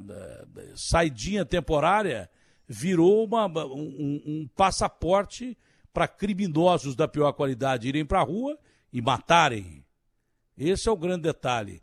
Se olha muito o lado do criminoso hoje em dia, se analisa muito o lado do direito do criminoso, mas se joga no lixo o direito da sociedade estar bem protegida contra psicopatas e criminosos que não estão nem aí para a sua vida. Esse é o grande detalhe. É isso, e a gente há muito tempo vem falando aqui, você vem chamando a atenção disso, Datena, que há uma tendência já de longa data do nosso poder público de afrouxar, de liberar para esvaziar presídio, para esvaziar unidade é, de recuperação de adolescentes. A gente sabe que existe isso. A superlotação eles controlam, não é, evitando, é, construindo presídios eventualmente, sei lá não, eles, eles controlam a superlotação, facilitando a saída dos presos, né? criando alternativas para que os presos saiam, não voltem ou mesmo ganhem benefício da progressão de pena. Isso é, essa, é, essa história a gente conhece já de longa data, fora. É, ninguém é contra a progressão de pena para quem merece e tem oportunidade de se recuperar, mas eu sou contra a progressão de pena para cara que eles soltam que tem 150 anos de cadeia para cumprir e que é chefe de crime organizado e que parece ser um arranjo aí. Entendeu? Eu sou contra isso. Sou contra soltar psicopata que matou 20, estuprou não sei quantas, violentou não sei quantos e, está na rua, com uma canetada, sem exame criminológico. Eu sou favorável que o cara tenha direito de se recuperar, eu sou favorável que o cara tenha a chance para se recuperar, mas quem merece pode. Quem não merece não pode, não pode. Acabou. É simples assim. Simples assim. Olha, quase que soltaram esse Abdel Maci. Não soltaram, mas dão progressão de pena para ele toda hora. Um cara que tem 173 anos de pena a cumprir, porque ele abusou de tanta gente, de tantas mulheres e acabou com tantos lares e botaram o cara na casa dele porque ele tem câncer. Ele que morre de câncer na cadeia. Quantos, quantos criminosos têm, têm câncer na cadeia e não deixam sair da cadeia? Por que, que o Abdel Maci pode? Quantos caras estão morrendo dentro da cadeia e não tem direito à, à liberdade, eh, pelo menos da, da, da casa dele, é, como ele tem, a morrer em casa, como ele deve morrer esse maldito. Esse maldito devia ficar pro resto da vida na cadeia. Então, acaso, outro dia soltaram um cara é, que foi pego com mais de meia tonelada de cocaína, como já fizeram com o Capuava lá atrás. Outro dia soltaram o André do Rap, que é um dos criminosos internacionais mais perigosos do mundo. Entendeu? Então não dá para entender esse tipo de justiça, de lei. Esse tipo de lei não dá para entender. Eu não consigo entender. Ah, mas você respeita as decisões da justiça? Claro que respeito, mas não sou obrigado a concordar com elas e nem tudo que é legal é justo. Nem tudo que é legal é justo. Isso tudo deveria ser reexaminado, porque nós estamos vivendo uma sociedade além de violenta e também por causa da pandemia mais violenta ainda. Bom, é, eu vou falar com o secretário Edson Aparecido, porque parece que vai faltar vacina. É, parece que vai faltar vacina. Eu seria o último cara a querer divulgar essa história da AstraZeneca, que pode estar tá vendo problemas com mulheres grávidas e que mulheres grávidas, quando tomam essa vacina, estão expostas a morrer ou ter alguma complicação. Seria o último cara a, a, a inventar ou a colocar ou a noticiar mais um problema com a AstraZeneca. Mesmo porque eu tomei a AstraZeneca. Porque era a vacina que tinha e ouço médicos e cientistas. Vacina boa é vacina no braço. Mas, secretário, é, há de se concordar que quando há problemas, é claro que medidas têm que ser tomadas, né? Em que pese a situação ser difícil, às vezes o remédio pode ser pior do que é, a doença. Então, há casos em que a vacina já foi interrompida algumas vezes, depois voltou a ser aplicada, mas em caso de mulheres grávidas ainda se estuda eh, se realmente esses problemas são por causa da vacina e qual o risco que há. Então, quando há risco, a vacinação é interrompida ou para aquele grupo ou para eh, eh, todos os grupos, como já aconteceu com a AstraZeneca. Não significa que seja uma vacina ruim, não significa que seja pior que as outras. Significa que em alguns grupos, como de mulheres grávidas, está aparecendo problema. E aí tem que ser investigado. É, então, secretário, a, a prefeitura é, é, decidiu não suspender a aplicação da AstraZeneca para mulheres grávidas ou só para mulheres grávidas e se vai faltar vacina, porque parece que vai, porque o próprio governador Dória diz que os chineses não entregam o ingrediente do bolo, o tal de IFA, para a fabricação da Coronavac, da Coronavac e também até da AstraZeneca, que as duas dependem é, desses infas que vêm todos do mesmo lugar, que é a China. Bom dia, secretário. Bom dia, Datena. Um prazer enorme voltar a falar com você. É, nós, diante daquela notícia de ontem à noite, quando a Anvisa é, indicou a suspensão imediata da vacinação de gestantes com a AstraZeneca em função do episódio ocorrido é, que está sendo investigado de um óbito de uma gestante no, no Rio de Janeiro. Hoje, logo pela manhã, eram 7h20 da manhã, então nós tomamos a posição aqui de preventivamente, da Atena, suspender a vacinação das gestantes né, é, com a AstraZeneca. Distribuímos um comunicado para toda a nossa rede de 468 unidades básicas de saúde, mais os drive-thrus que também estavam iriam vacinar a partir das 8 da manhã as gestantes. As demais categorias a gente mantém normalmente a vacinação da AstraZeneca. Hoje estamos vacinando também pessoas com deficiência permanente, né, naquele grupo é, é, que recebe proteção continuada.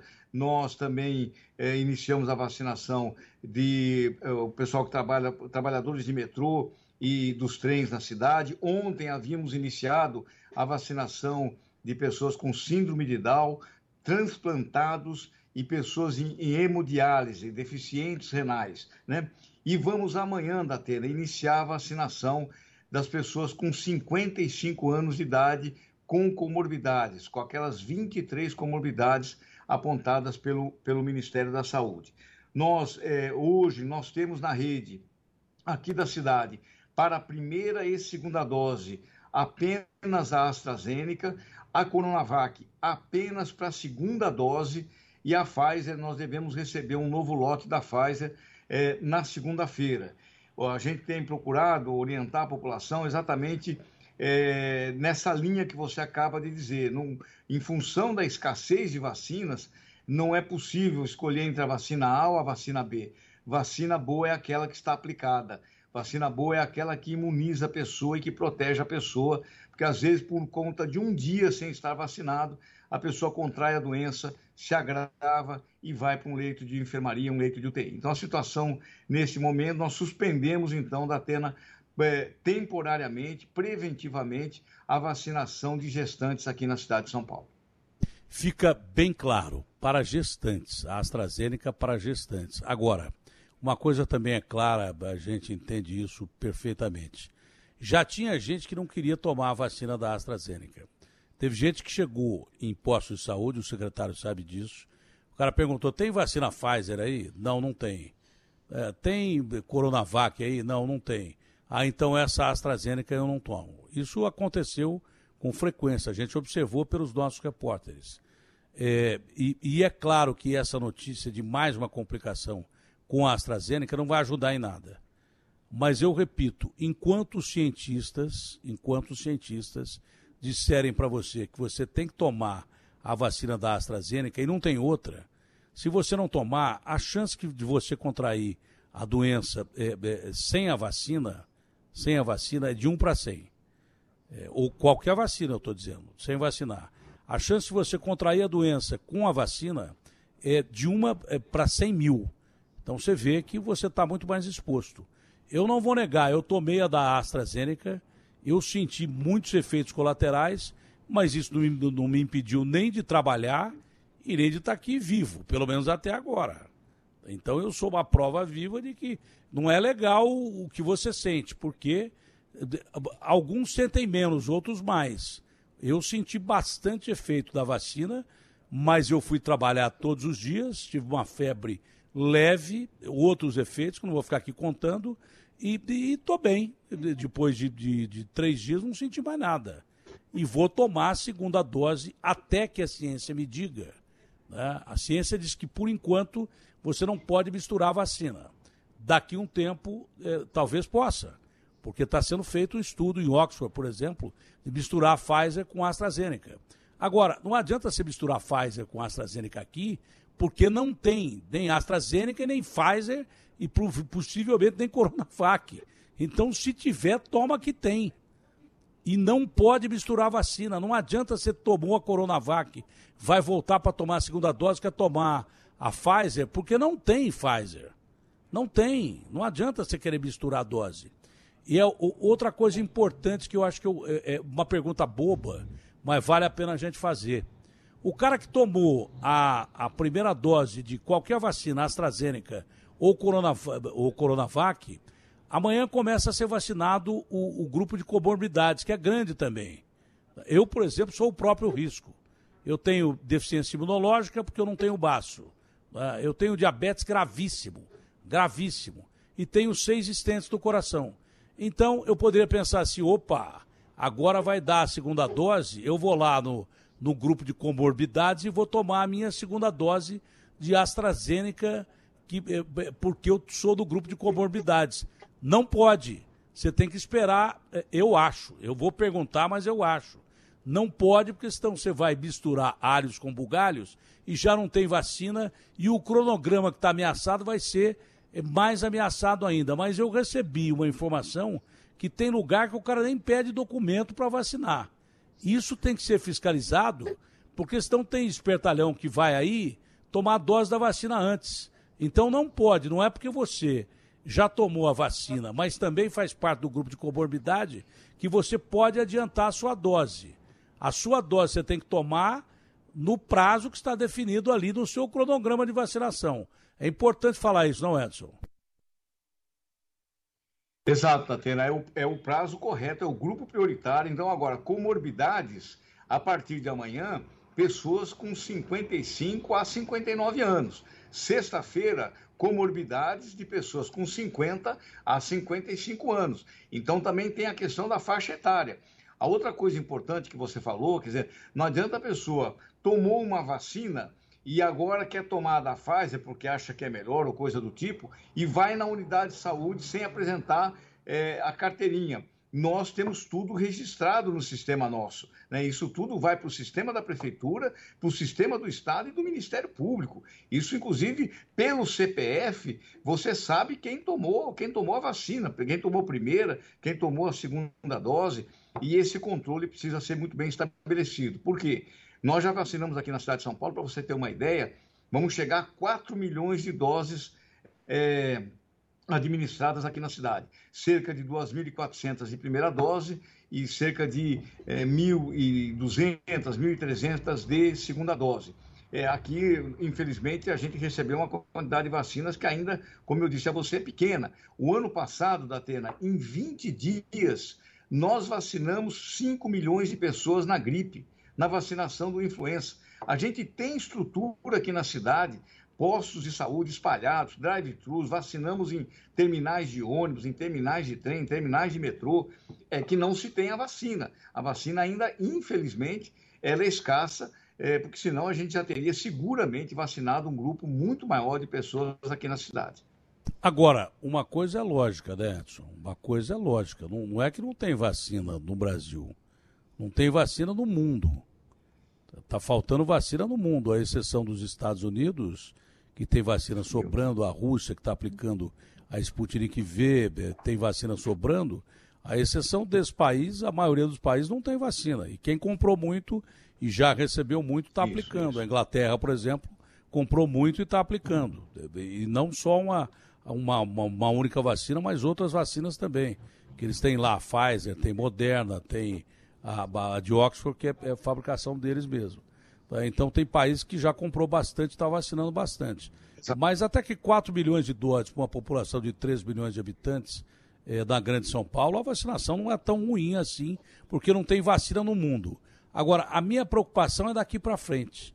Sem insumo chegando para fabricar a Coronavac, né, e a vacina de Oxford também, a AstraZeneca, né, e agora com essa complicação é, de gestantes e daí por diante, aumentando a aversão das pessoas à AstraZeneca, porque uma notícia ruim nunca é, é, ajuda, só atrapalha, e é por isso que a gente espera que não atrapalhe só para gestantes. O problema deu em gestantes. Quando deu num grande grupo, a vacinação foi interrompida por 48 horas e voltou a ser vacinada a população da Europa com a AstraZeneca. Tá?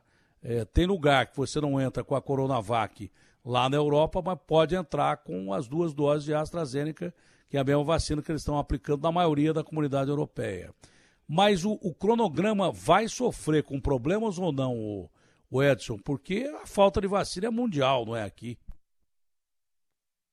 Não, você tem razão. Primeiro é isso mesmo. Quer dizer, você tem toda a população do mundo sendo vacinada ao mesmo tempo. Esse é um problema grave. E, e, e os laboratórios é, são os mesmos para todos os países. Não tem muito jeito. São pou, pouquíssimos laboratórios até agora, né? Que estão conseguindo produzir a vacina. E, e tem alguma autonomia aqueles países que têm produção de vacina local, como nós aqui, num, num primeiro momento, a Coronavac e a AstraZeneca pela, pela Fiocruz. Né? Agora, essa questão do insumo é gravíssima. A questão do insumo ela pode atrasar a produção de vacina. O Dimas Covas já colocou isso de maneira muito clara aqui no Butantan. Também eh, os técnicos da Fiocruz no Rio de Janeiro. A, a não chegada dos insumos que vêm da China para as duas, para as duas vacinas pode, evidentemente, é, é, comprometer o calendário que se tinha. Você tinha agora um calendário de fornecimento do Butantan, por exemplo, de 56 milhões de doses ao Plano Nacional de Imunização. Quer dizer, se não, se não conseguir produzir isso a tempo, evidentemente se compromete. A mesma coisa a AstraZeneca no Rio. Agora que a Fiocruz começava a pegar ritmo de produção da, da, da AstraZeneca, você não ter o insumo, de novo volta a comprometer o ritmo de, de entrega. E, e de compras externas, nós só temos, é, por enquanto, a Pfizer, ainda numa pequena quantidade, e a Janssen, da Johnson Johnson, que ainda não entregou para o Ministério da Saúde. Então a gente pode realmente, aliás, você viu várias capitais aí interrompendo vacinação de segunda dose. Aqui nós tomamos uma decisão importante da Atena. A gente não usou a segunda dose como primeira dose, a gente manteve a segunda dose, né, para não ter exatamente esse problema. Quem usou se complicou. Tomar a primeira dose e não tomar a segunda os outros se complicaram. Não, a gente aqui, inclusive, nos nossos drive-thrus, a gente tinha um problema grave, porque muitos, muitas pessoas de municípios da Grande São Paulo iam na sua cidade, não tinha mais segunda dose, pegava o carro e vinha tomar a segunda dose aqui no drive-thru da cidade de São Paulo. Né? Nós vacinamos aí uma quantidade de pessoas expressivas de segunda dose que não são residentes aqui. Né? Então, é, realmente a gente pode viver aí uma, uma escassez, até que se chegue outras vacinas, é, uma escassez que vai complicar ainda mais é, o ritmo nosso aqui. Hoje, hoje, a prefeitura tem vacina para quanto tempo, o Edson, para cumprir o, o cronograma? Hoje, nesse momento? Nesse momento, nós temos é, uma programação de recebimento de vacina, cerca de 600 mil doses, para vacinar esses grupos que eu aqui falei para você, e mais a gente deve agora também vacinar um grupo de profissionais de saúde autônomos na semana que vem e os motoristas e cobradores de ônibus, que a gente começa a vacinar dia 18 aqui. Então a gente tem para essas categorias que já foram anunciadas a vacinação pelo plano estadual e que são cerca de 600 mil doses. O Edson, você me permite perguntas de ouvintes que eu acho que são importantes nesse momento, que é a dúvida é do ouvinte. Então tá aí o nosso WhatsApp. O Ricardo, põe na tela aí no, no rádio. É, é, e vamos pegar rapidamente, eu não sei se é a Giovana que está pegando, pergunta de ouvinte aí. É, pode até ler, se, se precisar. É, o, o, Ricardo, põe no, no, no ar o zap aí, por favor. 11 999 048756. 11 999 048756. 11 999 048756. Giovano Guilherme, já chegou alguma pergunta aí de ouvinte ou não? Já tem, tem alguma tem pergunta aqui da de ouvinte? Pois não, vamos ouvir. Solange, eu tenho 65 anos, mas ainda não me vacinei. Eu posso comparecer a alguma UBS ou posto drive-thru? Solange, de São Paulo, Zona Sul da Atena. É uma boa pergunta, porque gente que perdeu a vacinação por algum motivo não consegue se vacinar porque não está no dia dela, mas já passou o dia dela. Essa pessoa tem direito à vacinação, Edson? Totalmente. Da Atena pode se vacinar, pode ir ao UBS ou, ou ao nosso, alguns dos nossos 30 drive-thrus e ela será vacinada. Ela está dentro do cronograma, 65 anos, já era para ter sido vacinada, então ela pode comparecer em qualquer unidade de saúde ou no drive-thru que ela será vacinada imediatamente. Mais uma pergunta de ouvinte, antes o Agostinho Teixeira. Guto, uma pergunta para o secretário Edson. É, secretário, bom dia para o senhor. A gente recentemente fez uma reportagem aqui mostrando estagiários da área de enfermagem e medicina que estão trabalhando praticamente na linha de frente, né? Têm um contato com o ambiente hospitalar e estão com receio. São jovens, estagiários, mas que não foram vacinados ainda por causa da idade. Há alguma previsão, secretário, de se antecipar, de se priorizar essa, esse setor que, que corre um risco maior, né? Olha, bom dia, Agostinho. Bom dia. É, nós ontem, inclusive, tivemos discutindo isso com o governo do estado. É, não foi autorizado ainda é, no plano estadual a vacinação dos estagiários. Né? É, então, não tem essa autorização por parte do, do, do, Estado e nós também não recebemos aqui a, lotes de vacina para vacinar estagiários nesse momento. Nós devemos vacinar agora, a partir de segunda-feira, profissionais de saúde de 42 autônomos daquelas 13 categorias do PNI, que são dentistas, enfermeiros, fisioterapeutas, nutricionistas, médicos, é, entre 42 e 46 anos, né?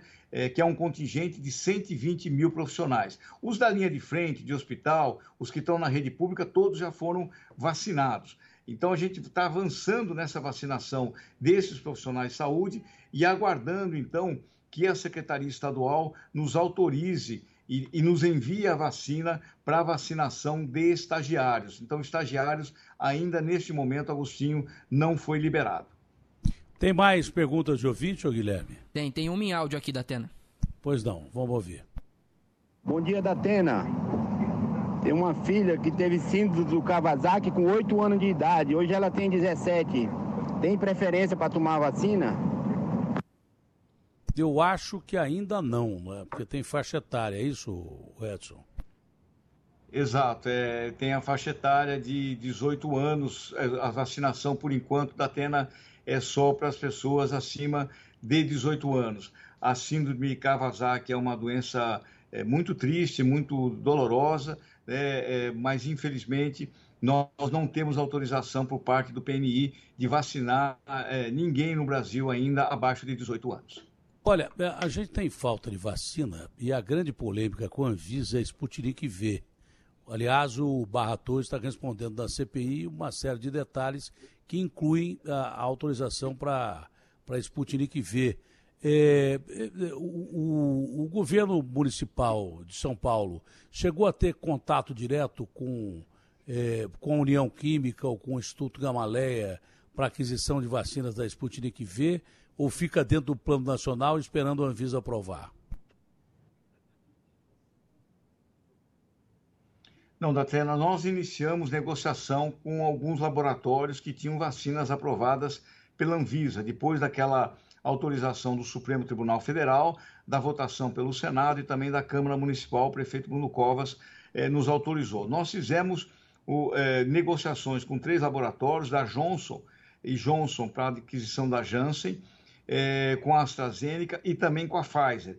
E fizemos três, em cada um desses laboratórios, cartas de intenção de compra.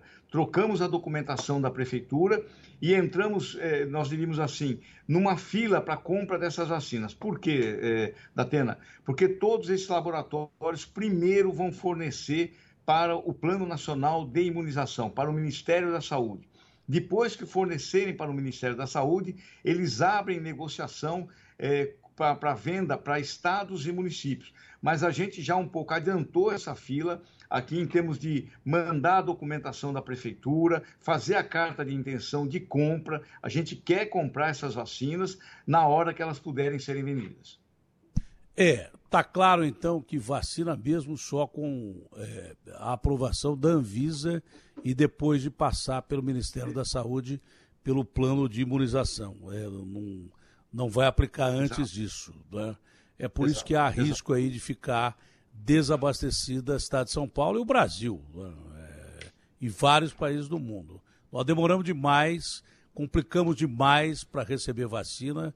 O governo federal demorou demais em fazer contratos de vacina e por isso nós estamos atrasadíssimos.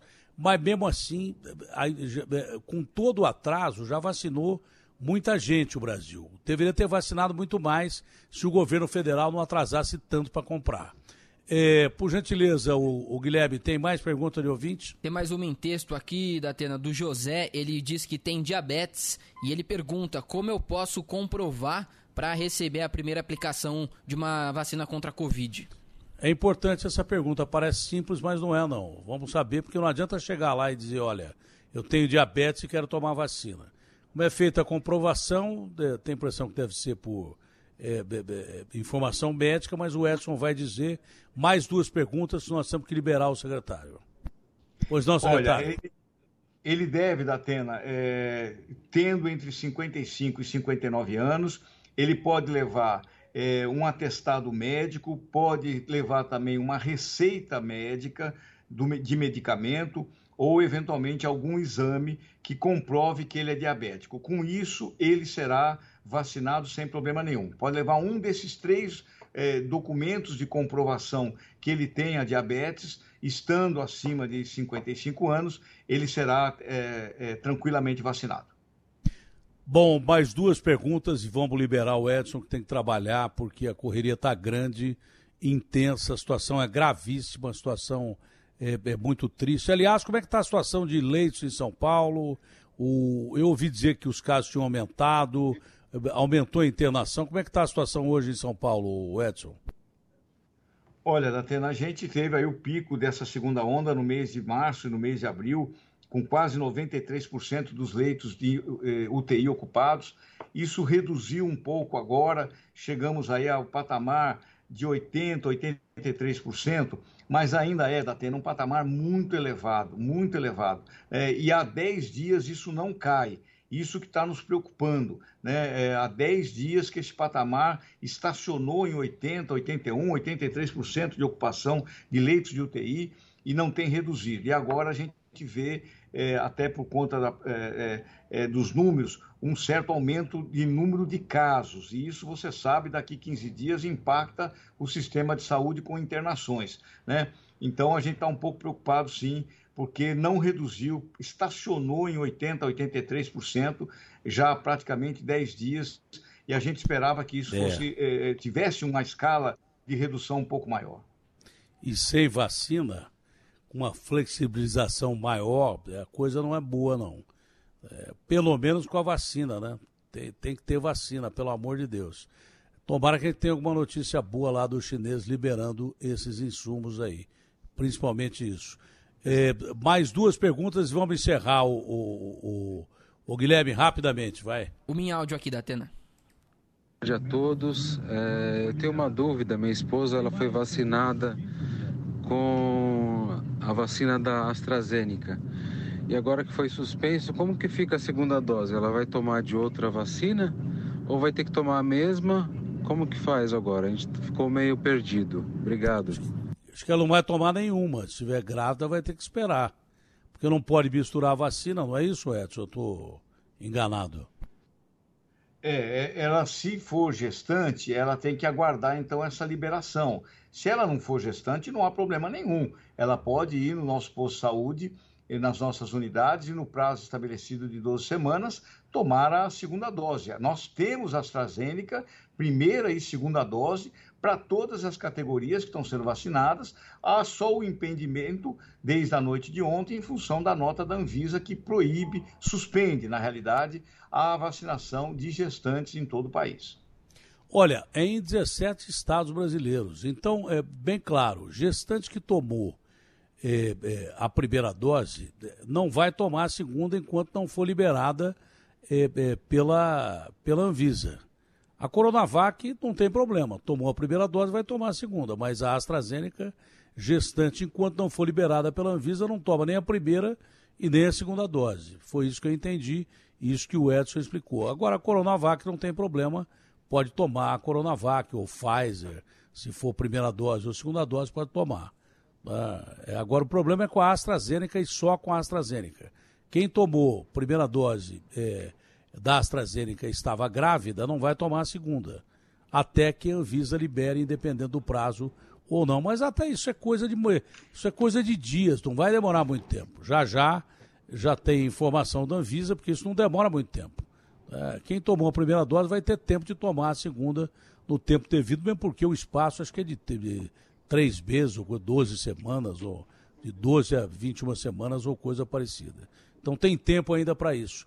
A última pergunta para o Edson, a gente queria ficar aqui o dia inteiro, esse negócio de vacina é importante demais e as pessoas estão correndo atrás e é, é muito bom que as pessoas estejam perguntando muito, porque significa que aquela aversão à vacina sumiu. As pessoas já entenderam que é, tem que tomar vacina. Se não tomar vacina, a chance de adquirir a doença e morrer ou contaminar alguém é muito grande. Isso aí já está na cabeça da maioria das pessoas. Tem gente que continua negacionista e vai continuar até o fim da vida, mas está errado, tem que tomar a vacina.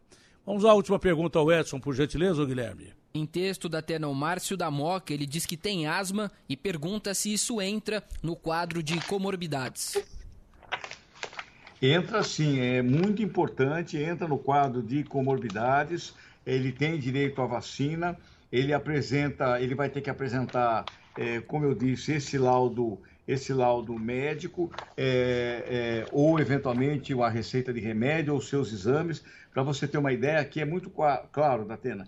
Indivíduos com pneumopatias graves, incluindo doença pulmonar, obstrutiva crônica, fibrose cística, fibroses pulmonares, é, displasia broncopulmonar e asma grave com uso recorrente de corticoides sistêmicos tem direito. Então, ela tem direito, sim, a pessoa com asma, ela tem o direito, é só apresentar a documentação do médico ou a receita ou, eventualmente, algum exame que ele tenha.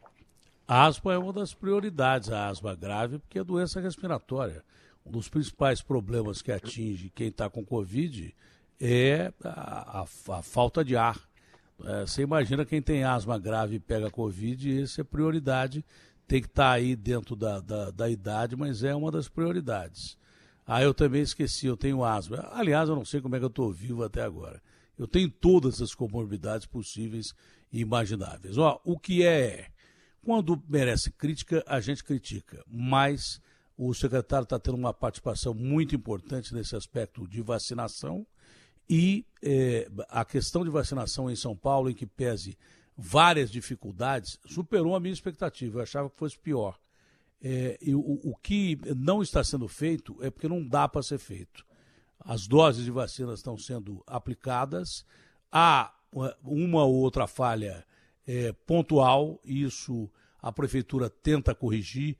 Eu sugiro que se aumente a fiscalização nos postos, porque tem gente que não está nem entregando documento eu já fui informado disso, mas eu repito, são problemas pontuais. O que a prefeitura pode fazer, não é, Agostinho? Pelo que a gente tem visto em termos de vacinação, está fazendo. Agora, não dá para aplicar vacina quando não tem vacina. Estou enganado, Agostinho? Não, é isso mesmo. O que a gente recebe de relatos são casos pontuais. Até teve um caso, hoje é, começou a vacinação de pessoas com síndrome de Down. É, foi ontem? Ah, foi ontem. O Guilherme me corrigiu aqui. É, e aí havia um problema, porque é, as pessoas queriam é, levar essas pessoas com, com essa dificuldade para os drive-thru, porque é muito mais fácil. Tem pessoas que têm dificuldade de locomoção, inclusive. O drive-thru, nesse caso, é uma mão na roda. E a prefeitura, salvo engano, é, secretário, voltou atrás, porque estava previsto que, esse, que essas pessoas com comorbidades, com dificuldades adicionais, seriam vacinadas nos postos, o que seria uma, uma dificuldade. E a prefeitura teve o bom senso da Atena de rever isso e mudar no primeiro momento. É o que eu estou dizendo. É, quando precisa criticar, a gente critica. Quando tem que elogiar, a gente elogia. Por isso que a nossa crítica ela tem e o nosso elogio tem credibilidade. É porque a gente não faz crítica por criticar, é, apenas por criticar. Quando merece elogio, tem que ser elogiado. E Deus nos ajude para que as vacinas cheguem, porque a situação é ruim, pode ficar bem pior é, para a cidade de São Paulo, para o estado de São Paulo, para o Brasil. Porque está ruim no mundo inteiro e pode ficar bem pior é, para um país emergente como o nosso, cujo governo federal demorou demais em comprar eh, lotes de vacina e por isso a situação está muito grave mesmo. Secretário, é que Deus nos ajude que a coisa é, melhore, que apareça uma luz no fim do túnel e que os chineses liberem aí esses é, IFAs, é, tanto da AstraZeneca como da Oxford, porque na verdade, na verdade mesmo, são as duas vacinas que a gente mais pode contar, AstraZeneca e Coronavac. É, de verdade, são essas vacinas que a gente pode contar. A Pfizer está chegando é, em lotes pequenos, por consequência, os lotes que chegam em, em, São Paulo, que tem a cidade de maior população do Brasil, uma das maiores do mundo, tem o estado de maior população do país.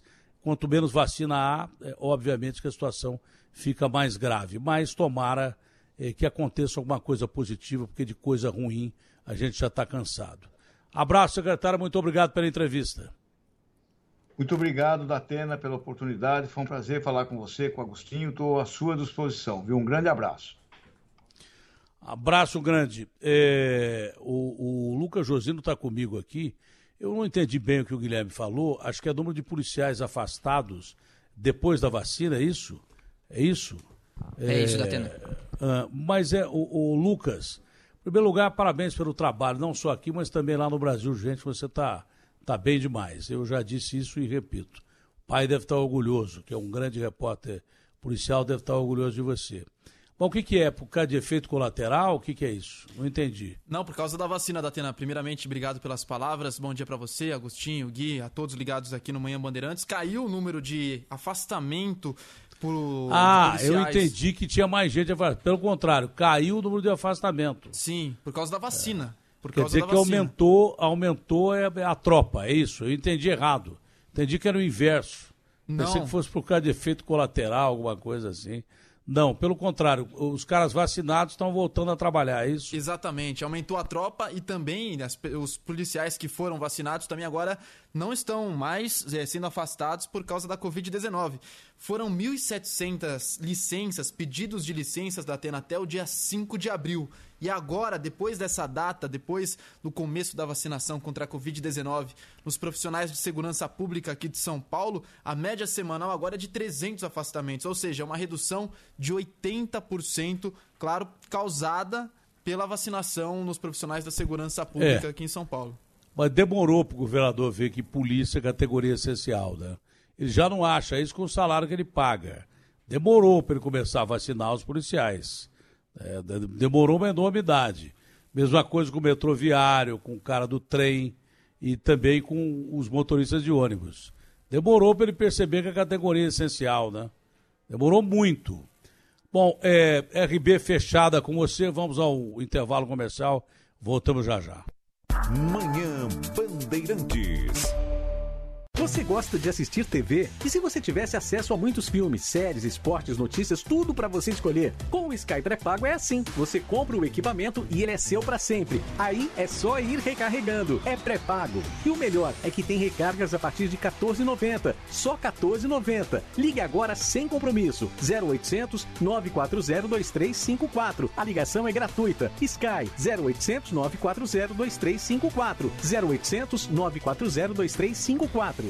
Pessoal, aqui é o Guilherme Paz da CM Capital. Você sabia que pode começar a investir com menos de 30 reais? É isso mesmo. Na CM Capital você aprende a controlar as suas finanças e a investir com segurança. A CM Capital foi eleita a melhor empresa de investimentos do Brasil. Aqui você conta com profissionais que vão te ajudar a escolher a melhor opção de investimento. Abra sua conta online gratuita. Quer conversar? Chame no WhatsApp 11 2388 0480. CM Capital, invista em você. Você gosta de assistir TV? E se você tivesse acesso a muitos filmes, séries, esportes, notícias, tudo para você escolher? Com o Sky pré-pago é assim. Você compra o equipamento e ele é seu para sempre. Aí é só ir recarregando. É pré-pago. E o melhor é que tem recargas a partir de 14,90. Só 14,90. Ligue agora sem compromisso. 0800 940 2354. A ligação é gratuita. Sky 0800 940 2354. 0800 940 2354.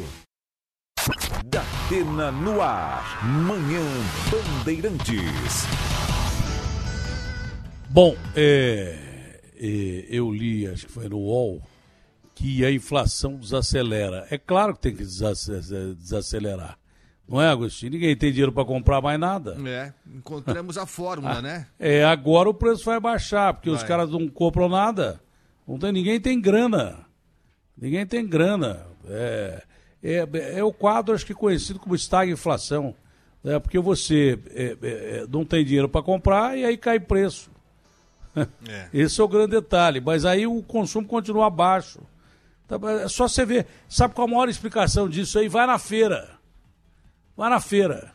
É o maior exemplo de isolamento social é a feira. Tem lá o feirante com aquelas bancas, isso do fechamento. Na hora da xepa, cheio de tomate, bobrinha, pepino, chuchu, couve-flor. O cara não vendeu nada porque não tem ninguém para comprar, ninguém tem grana para comprar. Aí é claro que a inflação vai desacelerar. É a mesma coisa que a imunidade de rebanho. A gente vai atingir a imunidade de rebanho porque não tem vacina, mas vai morrer, vão morrer mais de 600 mil pessoas. Aí, imunidade de rebanho. Olha, a inflação desacelerou. É por causa do Paulo Guedes? É, é por causa do Paulo Guedes. Porque ele dá 250 conto. A cesta básica dispara, ninguém tem dinheiro para comprar. Aí cai o preço, porque ninguém tem grana para comprar, meu. É, vamos acabar com a fome, acabando com as pessoas, né? É simples. tá É, fácil. não, mas é assim que eles resolvem o problema. É isso aí. É assim que eles resolvem. Folha de pagamento, tudo. É. Não precisa nem mandar embora mais, só deixar morrer. Entendeu? É assim que os caras acabam com as pessoas. Acabam com o número de pessoas, acaba com o número de problema para eles. É, pega 250 conto, manda o Paulo Guedes passar um mês na casa dele com 250 reais. Tem vinho que ele toma que custa 10 vezes mais que isso. Pô, sei lá se você toma vinho também. Eu sei que ele faz a gente tomar bastante água em vez de vinho, porque não temos nada. Só do nosso. É só do nosso mesmo. Ouvi eu a voz fantástica de Elia Ah, Júnior. Só faltava não ouvir, né? Só faltava não ser o Elia Júnior. Zé! Tarde, Elia. Tarde, Fala, Elia. Zé!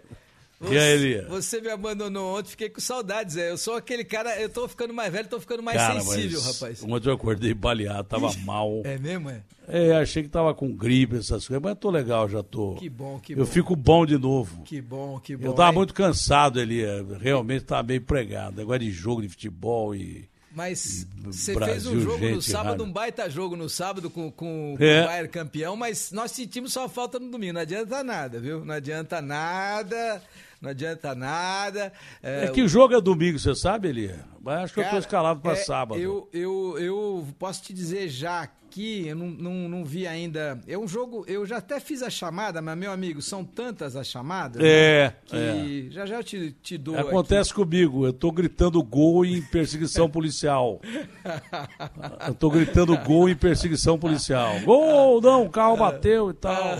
Mas foi É. um baita jogo no sábado com o Bayern campeão, né? O O Lewandowski Leva meteu o gol gols, pra né? caramba, É, fez um golaço que Mas- o Neto gravou e viralizou. Legal demais, aliás. Quem não viu, eu recomendo, hein? É, o da vou- Atena teve um, um, Um surto. ataque. Um surto. Você teve um é. Não, não surto? Eu fala não vi isso. surto, Ah, não, não, não mas fala um não, essa palavra não, não, não. Não, surto Foi- bom. foi é. do, do bem, do Não, bem. é, olha, Mas foi surto não- Mas foi podem considerar, porque eu sou normalmente daquele jeito lá. Os caras me perguntaram, os caras me perguntaram, mas o, o Elia tá gravando até um negócio outro dia aí e alguém me perguntou, mas você conhece da Atena há quantos anos? Eu falei, ó, não tenho ideia, porque eu, eu sou ruim de conta, É. mas é mais de 34, Muito 35 mais, com certeza, porque eu tô mais, na é. estrada há 42. Quase eu- 40 anos. Eu, dou- eu- desde que eu, Quase desde que a eu carreira me- inteira. É, desde que eu me conheço, eu e o Datena, a gente começou pobre, aí falou, mas você começou a ganhar dinheiro antes que ele? Eu falei, comecei a ganhar, mas ele foi mais Muito. inteligente e depois ganhou mais.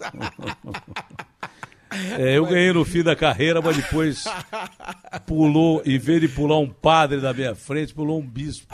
Mas tá Você lembra o cara que correu a maratona? Lembro. O Vanderlei, O Vanderlei pulou um Cordeiro. padre da Vanderlei frente Cordeiro dele. Ele entrou perdeu- e- o padre salvou ele, né? Porque o, Na minha cara- frente pulou um bispo. Ele- Mas é, você sabe que. A hora que eu ia ganhar a medalha de ouro, mas tudo bem, tá Mas tudo bem, você pegou a de bronze e às vezes É, a tá de bom, bronze tá tem bom. mais valor. A hein? de Às bronze vezes- já tá às bom, a de vezes bronze já tá tem mais bom. A de valor. bronze é melhor que a de prata, É, né? De você prata sabe que- você perdeu a de ouro. É, você é inteligente, porque a, a de bronze, Augustinho, e ouvintes da Rádio Bandeirantes, que é bem legal, que nós estamos já vivendo o clima Você de ganha, Olimpíada. né? A de bronze, você foi bem nessa, porque a de bronze vem com vitória. O cara ganha pra ganhar a de bronze. E a de prata vem com derrota, o que é mais sentido, né? Mais dolorido, né? Não, e a de prata não é tão diferente da de ouro e ninguém te fica secando você, entendeu? É. É, melhor você ter 10 medalhas de prata do que uma de ouro. Não é não, Eli? Ah, eu acho que eu acho que a gente, né, ao longo dessa nossa vida, né, Zé, é até legal discutir isso, eh, conversar isso com os nossos ouvintes, eh, porque ao longo dessa vida fazer o que a gente gosta é muito importante. É- Eu Já acho que é é a o coisa suficiente. mais importante. Ser pago para fazer aquilo que a gente gosta é a segunda parte mais interessante da nossa carreira. E a terceira é entender que a gente não vai agradar todo mundo e não temos que agradar todo mundo. Essa é, a- é uma parte que eu acho muito interessante e eu Poxa. pautei minha vida por isso. É, os caras pregaram Jesus Cristo da cruz, não Ah. vão pregar a gente? Não, não dá. Você tá de sacanagem, é Não, claro não dá. que... E aqui no Não dá. Brasil tem uma outra E o coisa. Nelson Rodrigues estava certo, toda unanimidade é burra. É né? burra. Unanimidade é burra, não dá pra agradar grego e troiano. E a outra coisa que me incomoda aqui no Brasil, e tem Sucesso. incomodado bastante, sucesso Cara faz incomoda, sucesso, tá ferrado. incomoda. Mas eu prefiro, eu prefiro que os caras tenham inveja de mim do que pena, entendeu? É, isso também aí. já também já coloquei. Aí outro cara outro dia também pra mim, ah, mas Elia, você não é, não é modesto. Eu falo, modesto é virtude de quem não tem outras. Humildade sempre. Humildade sempre. Modéstia é virtude de quem não tem outras. A gente vive um, um período da humanidade em que a rede social, que é sensacional para muita coisa, ela permite que as pessoas escondidas falem coisas que às vezes elas nem elas acreditam. E não Eu já teriam coragem, né, de É, falar na teriam. frente. Eu já tive a experiência. Chamados haters. Eu já tive a experiência de, de ligar para pessoas que me criticaram, não, criti- não críticas normais, mas críticas pesadas, além do tom. Eu ligo para a pessoa. Quando você. E assim, é 100%. Até hoje não tive nenhum caso contrário. O cara tropeça, né? Você liga pro cara, ele, ele trava primeiro. Trava, ele trava. e depois ele termina como seu amigo. É. Eu adoro vocês, adoro a Bandeirantes, e me desculpa, foi um exagero. Então, assim, então as pessoas também, às vezes, não dá Se pra escondem, levar- Ah, eu, na rede, né? Não dá eu parei de ligar no número 2580. No número 2580 eu parei de ligar. Resolvi parar de ligar. E tô, ó, aqui um monte desse tamanho aqui. Agora, é, falando nisso, nós estamos numa fase excepcional aqui na rádio, viu? Parabéns à audiência boa, da né, rapaz? rádio. Que coisa boa, Muito né? Bacana, é boa. muito. Aliás, verdade, A hein? gente, a gente, a gente sabe o quanto é importante para o grupo ter uma rádio Bandeirantes forte. A gente ama a rádio Bandeirantes, não é à toa. Então, eu queria agradecer aos ouvintes aí pela grande audiência Rádio Bandeirantes que cresce a cada dia que passa. Todos vocês, um forte abraço. Vem aí o grande Elia Júnior, fantástico monstro sagrado, não é? que comanda o show do esporte com brilhantismo ao lado da Glenda todos os domingos, que é uma menina, aliás, excepcional também. de- A gente estava conversando, eu, ela e o Elia. O Elia se deu muito bem, é uma belíssima companheira. Bom, e depois veio o Joelzão arrebentando a boca do balão Ana Paula. Obrigado pelo carinho da sua audiência. Nós voltemos amanhã no mesmo horário de sempre. Tchau, pessoal.